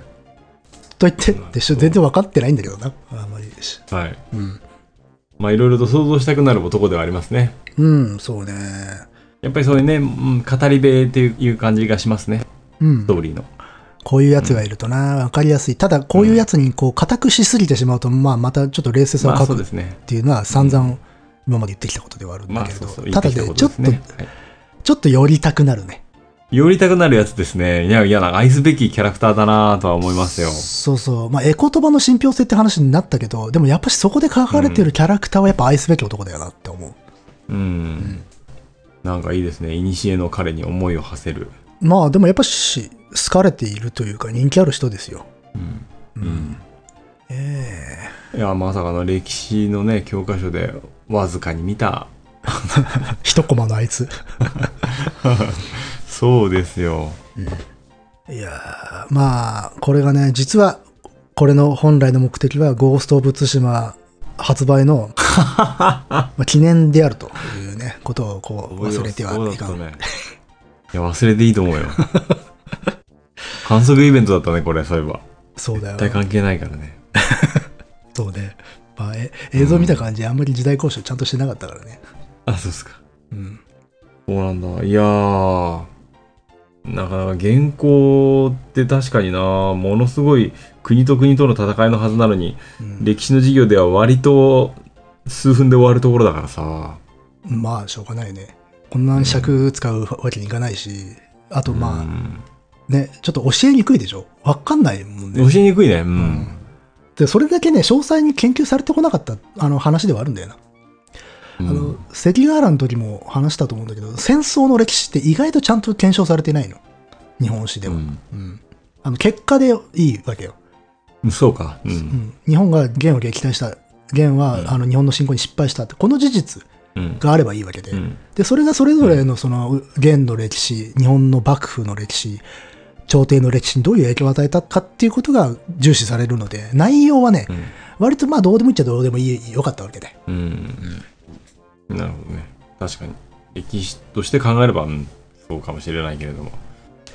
まあ、ただとにかくこういう手柄バカたちがね、 戦ってね、撃退したわけだ。すごいっすね。うんああ。その気合ですよね。という感じでございました。うん。はい。お疲れ様です。ええこれは聞く方も拷問じゃないですかね。いやいや いや、あまあ、でもほら、強度を乗り越えてきてますから。あなるほどですよのー京都超えましたよ、これ、尺。あ、そうですか。 だって前回文英の駅多分1時間、まあ、半ぐらいでしょ。あのうん。ー前半のお話を抜き抜けば。おおで、今もう2時間超えしてるんで。ー。はい。うん。なるほど。うん。つわもの、ついてこれるかな。ここまでたどり着いた皆さんは、なあれですよね。褒めたたえられるべ き。選ばれたリスナー、ようこそここまでおいでくださいました。諸君は称えられる。ああ、そうだよ。称えられるべき。ということで、これはまあ2回に分かれたわけだけど、うん。僕らのカエサルの休日もそろそろ100回ですからね。あと2回ぐらいで、いや、これまあ、2つ合わせて1回分とカウントしするとして、うんあと2回か。あと2回ですね。え長らくやってきましたが。えねえ。どうなんかあるんですかなんか、考えは。うん、うん、いや、いろいろと考えたんだけど、うん。やっぱりみんなマネタイズはね、考えたりしてると思うんだけれども、なかなかそれは難しいですね。という話をよくしてますが、うん。まあいいかなと、この間諦めたんだけど、おうそういや、サーバー代かかってんだなっていうのを、ちょっと、うんあそうそうこの間思い出し てサーバー代だけでも回収みたいなね、方法はないかっていうね。それなんですよね。うんまあ、月300いくらですけど、まあまあまあ、それもね、おいおい考えつつ。まあでも今までの体制はあまり変えずに、なんかね、って感じじゃないですか。うん。僕はそんなそう思ってますけどね。うん。まあ、時々この拷問会があるっていうスタイルも、 ありつつ。まあいいんじゃないですか。これ、いや、ごもこれを楽しみにしてんじゃないですか、皆さいやー、長すぎるでしょ。って自分で思うよ。ん。たまにプリキュアとか挟めればいいんでしょう。いやいや いや、あれいい回だよ。あれコンパクトっていうか、ちゃんとあの中でさ、パッケージングしたじゃないですか。いやー一つのあれシリーズとしか話してないからさ。あーちなみに僕は結構あれだからね、話しながら力尽きかける瞬間もある。ああ、うん。まだここかみたいな。そうだね。この先まだあるかっていう、ね、うん。うん。トロ感に苛まれる時はあるね、話しててもね。まあでも今はすごくいいですよ。何が。あの、もう、キング牧師のように、わ私は山に登ってきたのですっていうね、話だったん ですよ。今はね。うん。まあ、でも、せっかくだからなんか、うん。生放送やってみようかとかいうのも考えたけどね。あ、そうっすね。うん。うん別にこう、なんか、本格的に、恒常的にやるというよりか、一回ちょっと試しでやってみてもいいかねって思ってますよね。うん。そうだね。うん。結構ね、ポッドキャストやりつつ、ツイキャスとかやられるね、方もいるみたいですからね。うん。そうなんだね。僕はその辺は全然詳しくまなあ、かったんだけれども。僕もわからんけれど。うん。うん。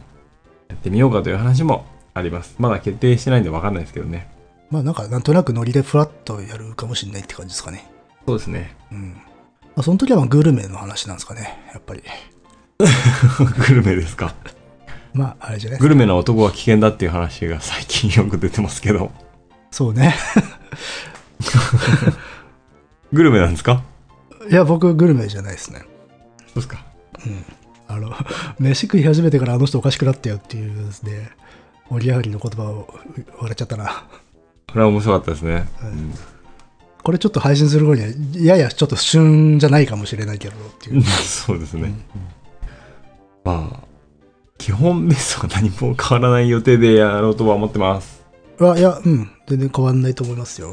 うん。うん。でも、あれですね。まあなんか変更があったらね、早めに言おうと思うし、生放送やるんならやるで、ちゃんと告知をして、いついつやりますよっていうのはお知らせしたいなと思ってます。はいはい。ってことでいいよね。あ大丈夫です。いやー、2回にわたりどうもお疲れ様でした。こちらこそ、あの、本当聞いてくれた人にはね、本当金一封を差し上げたいと思いますよ。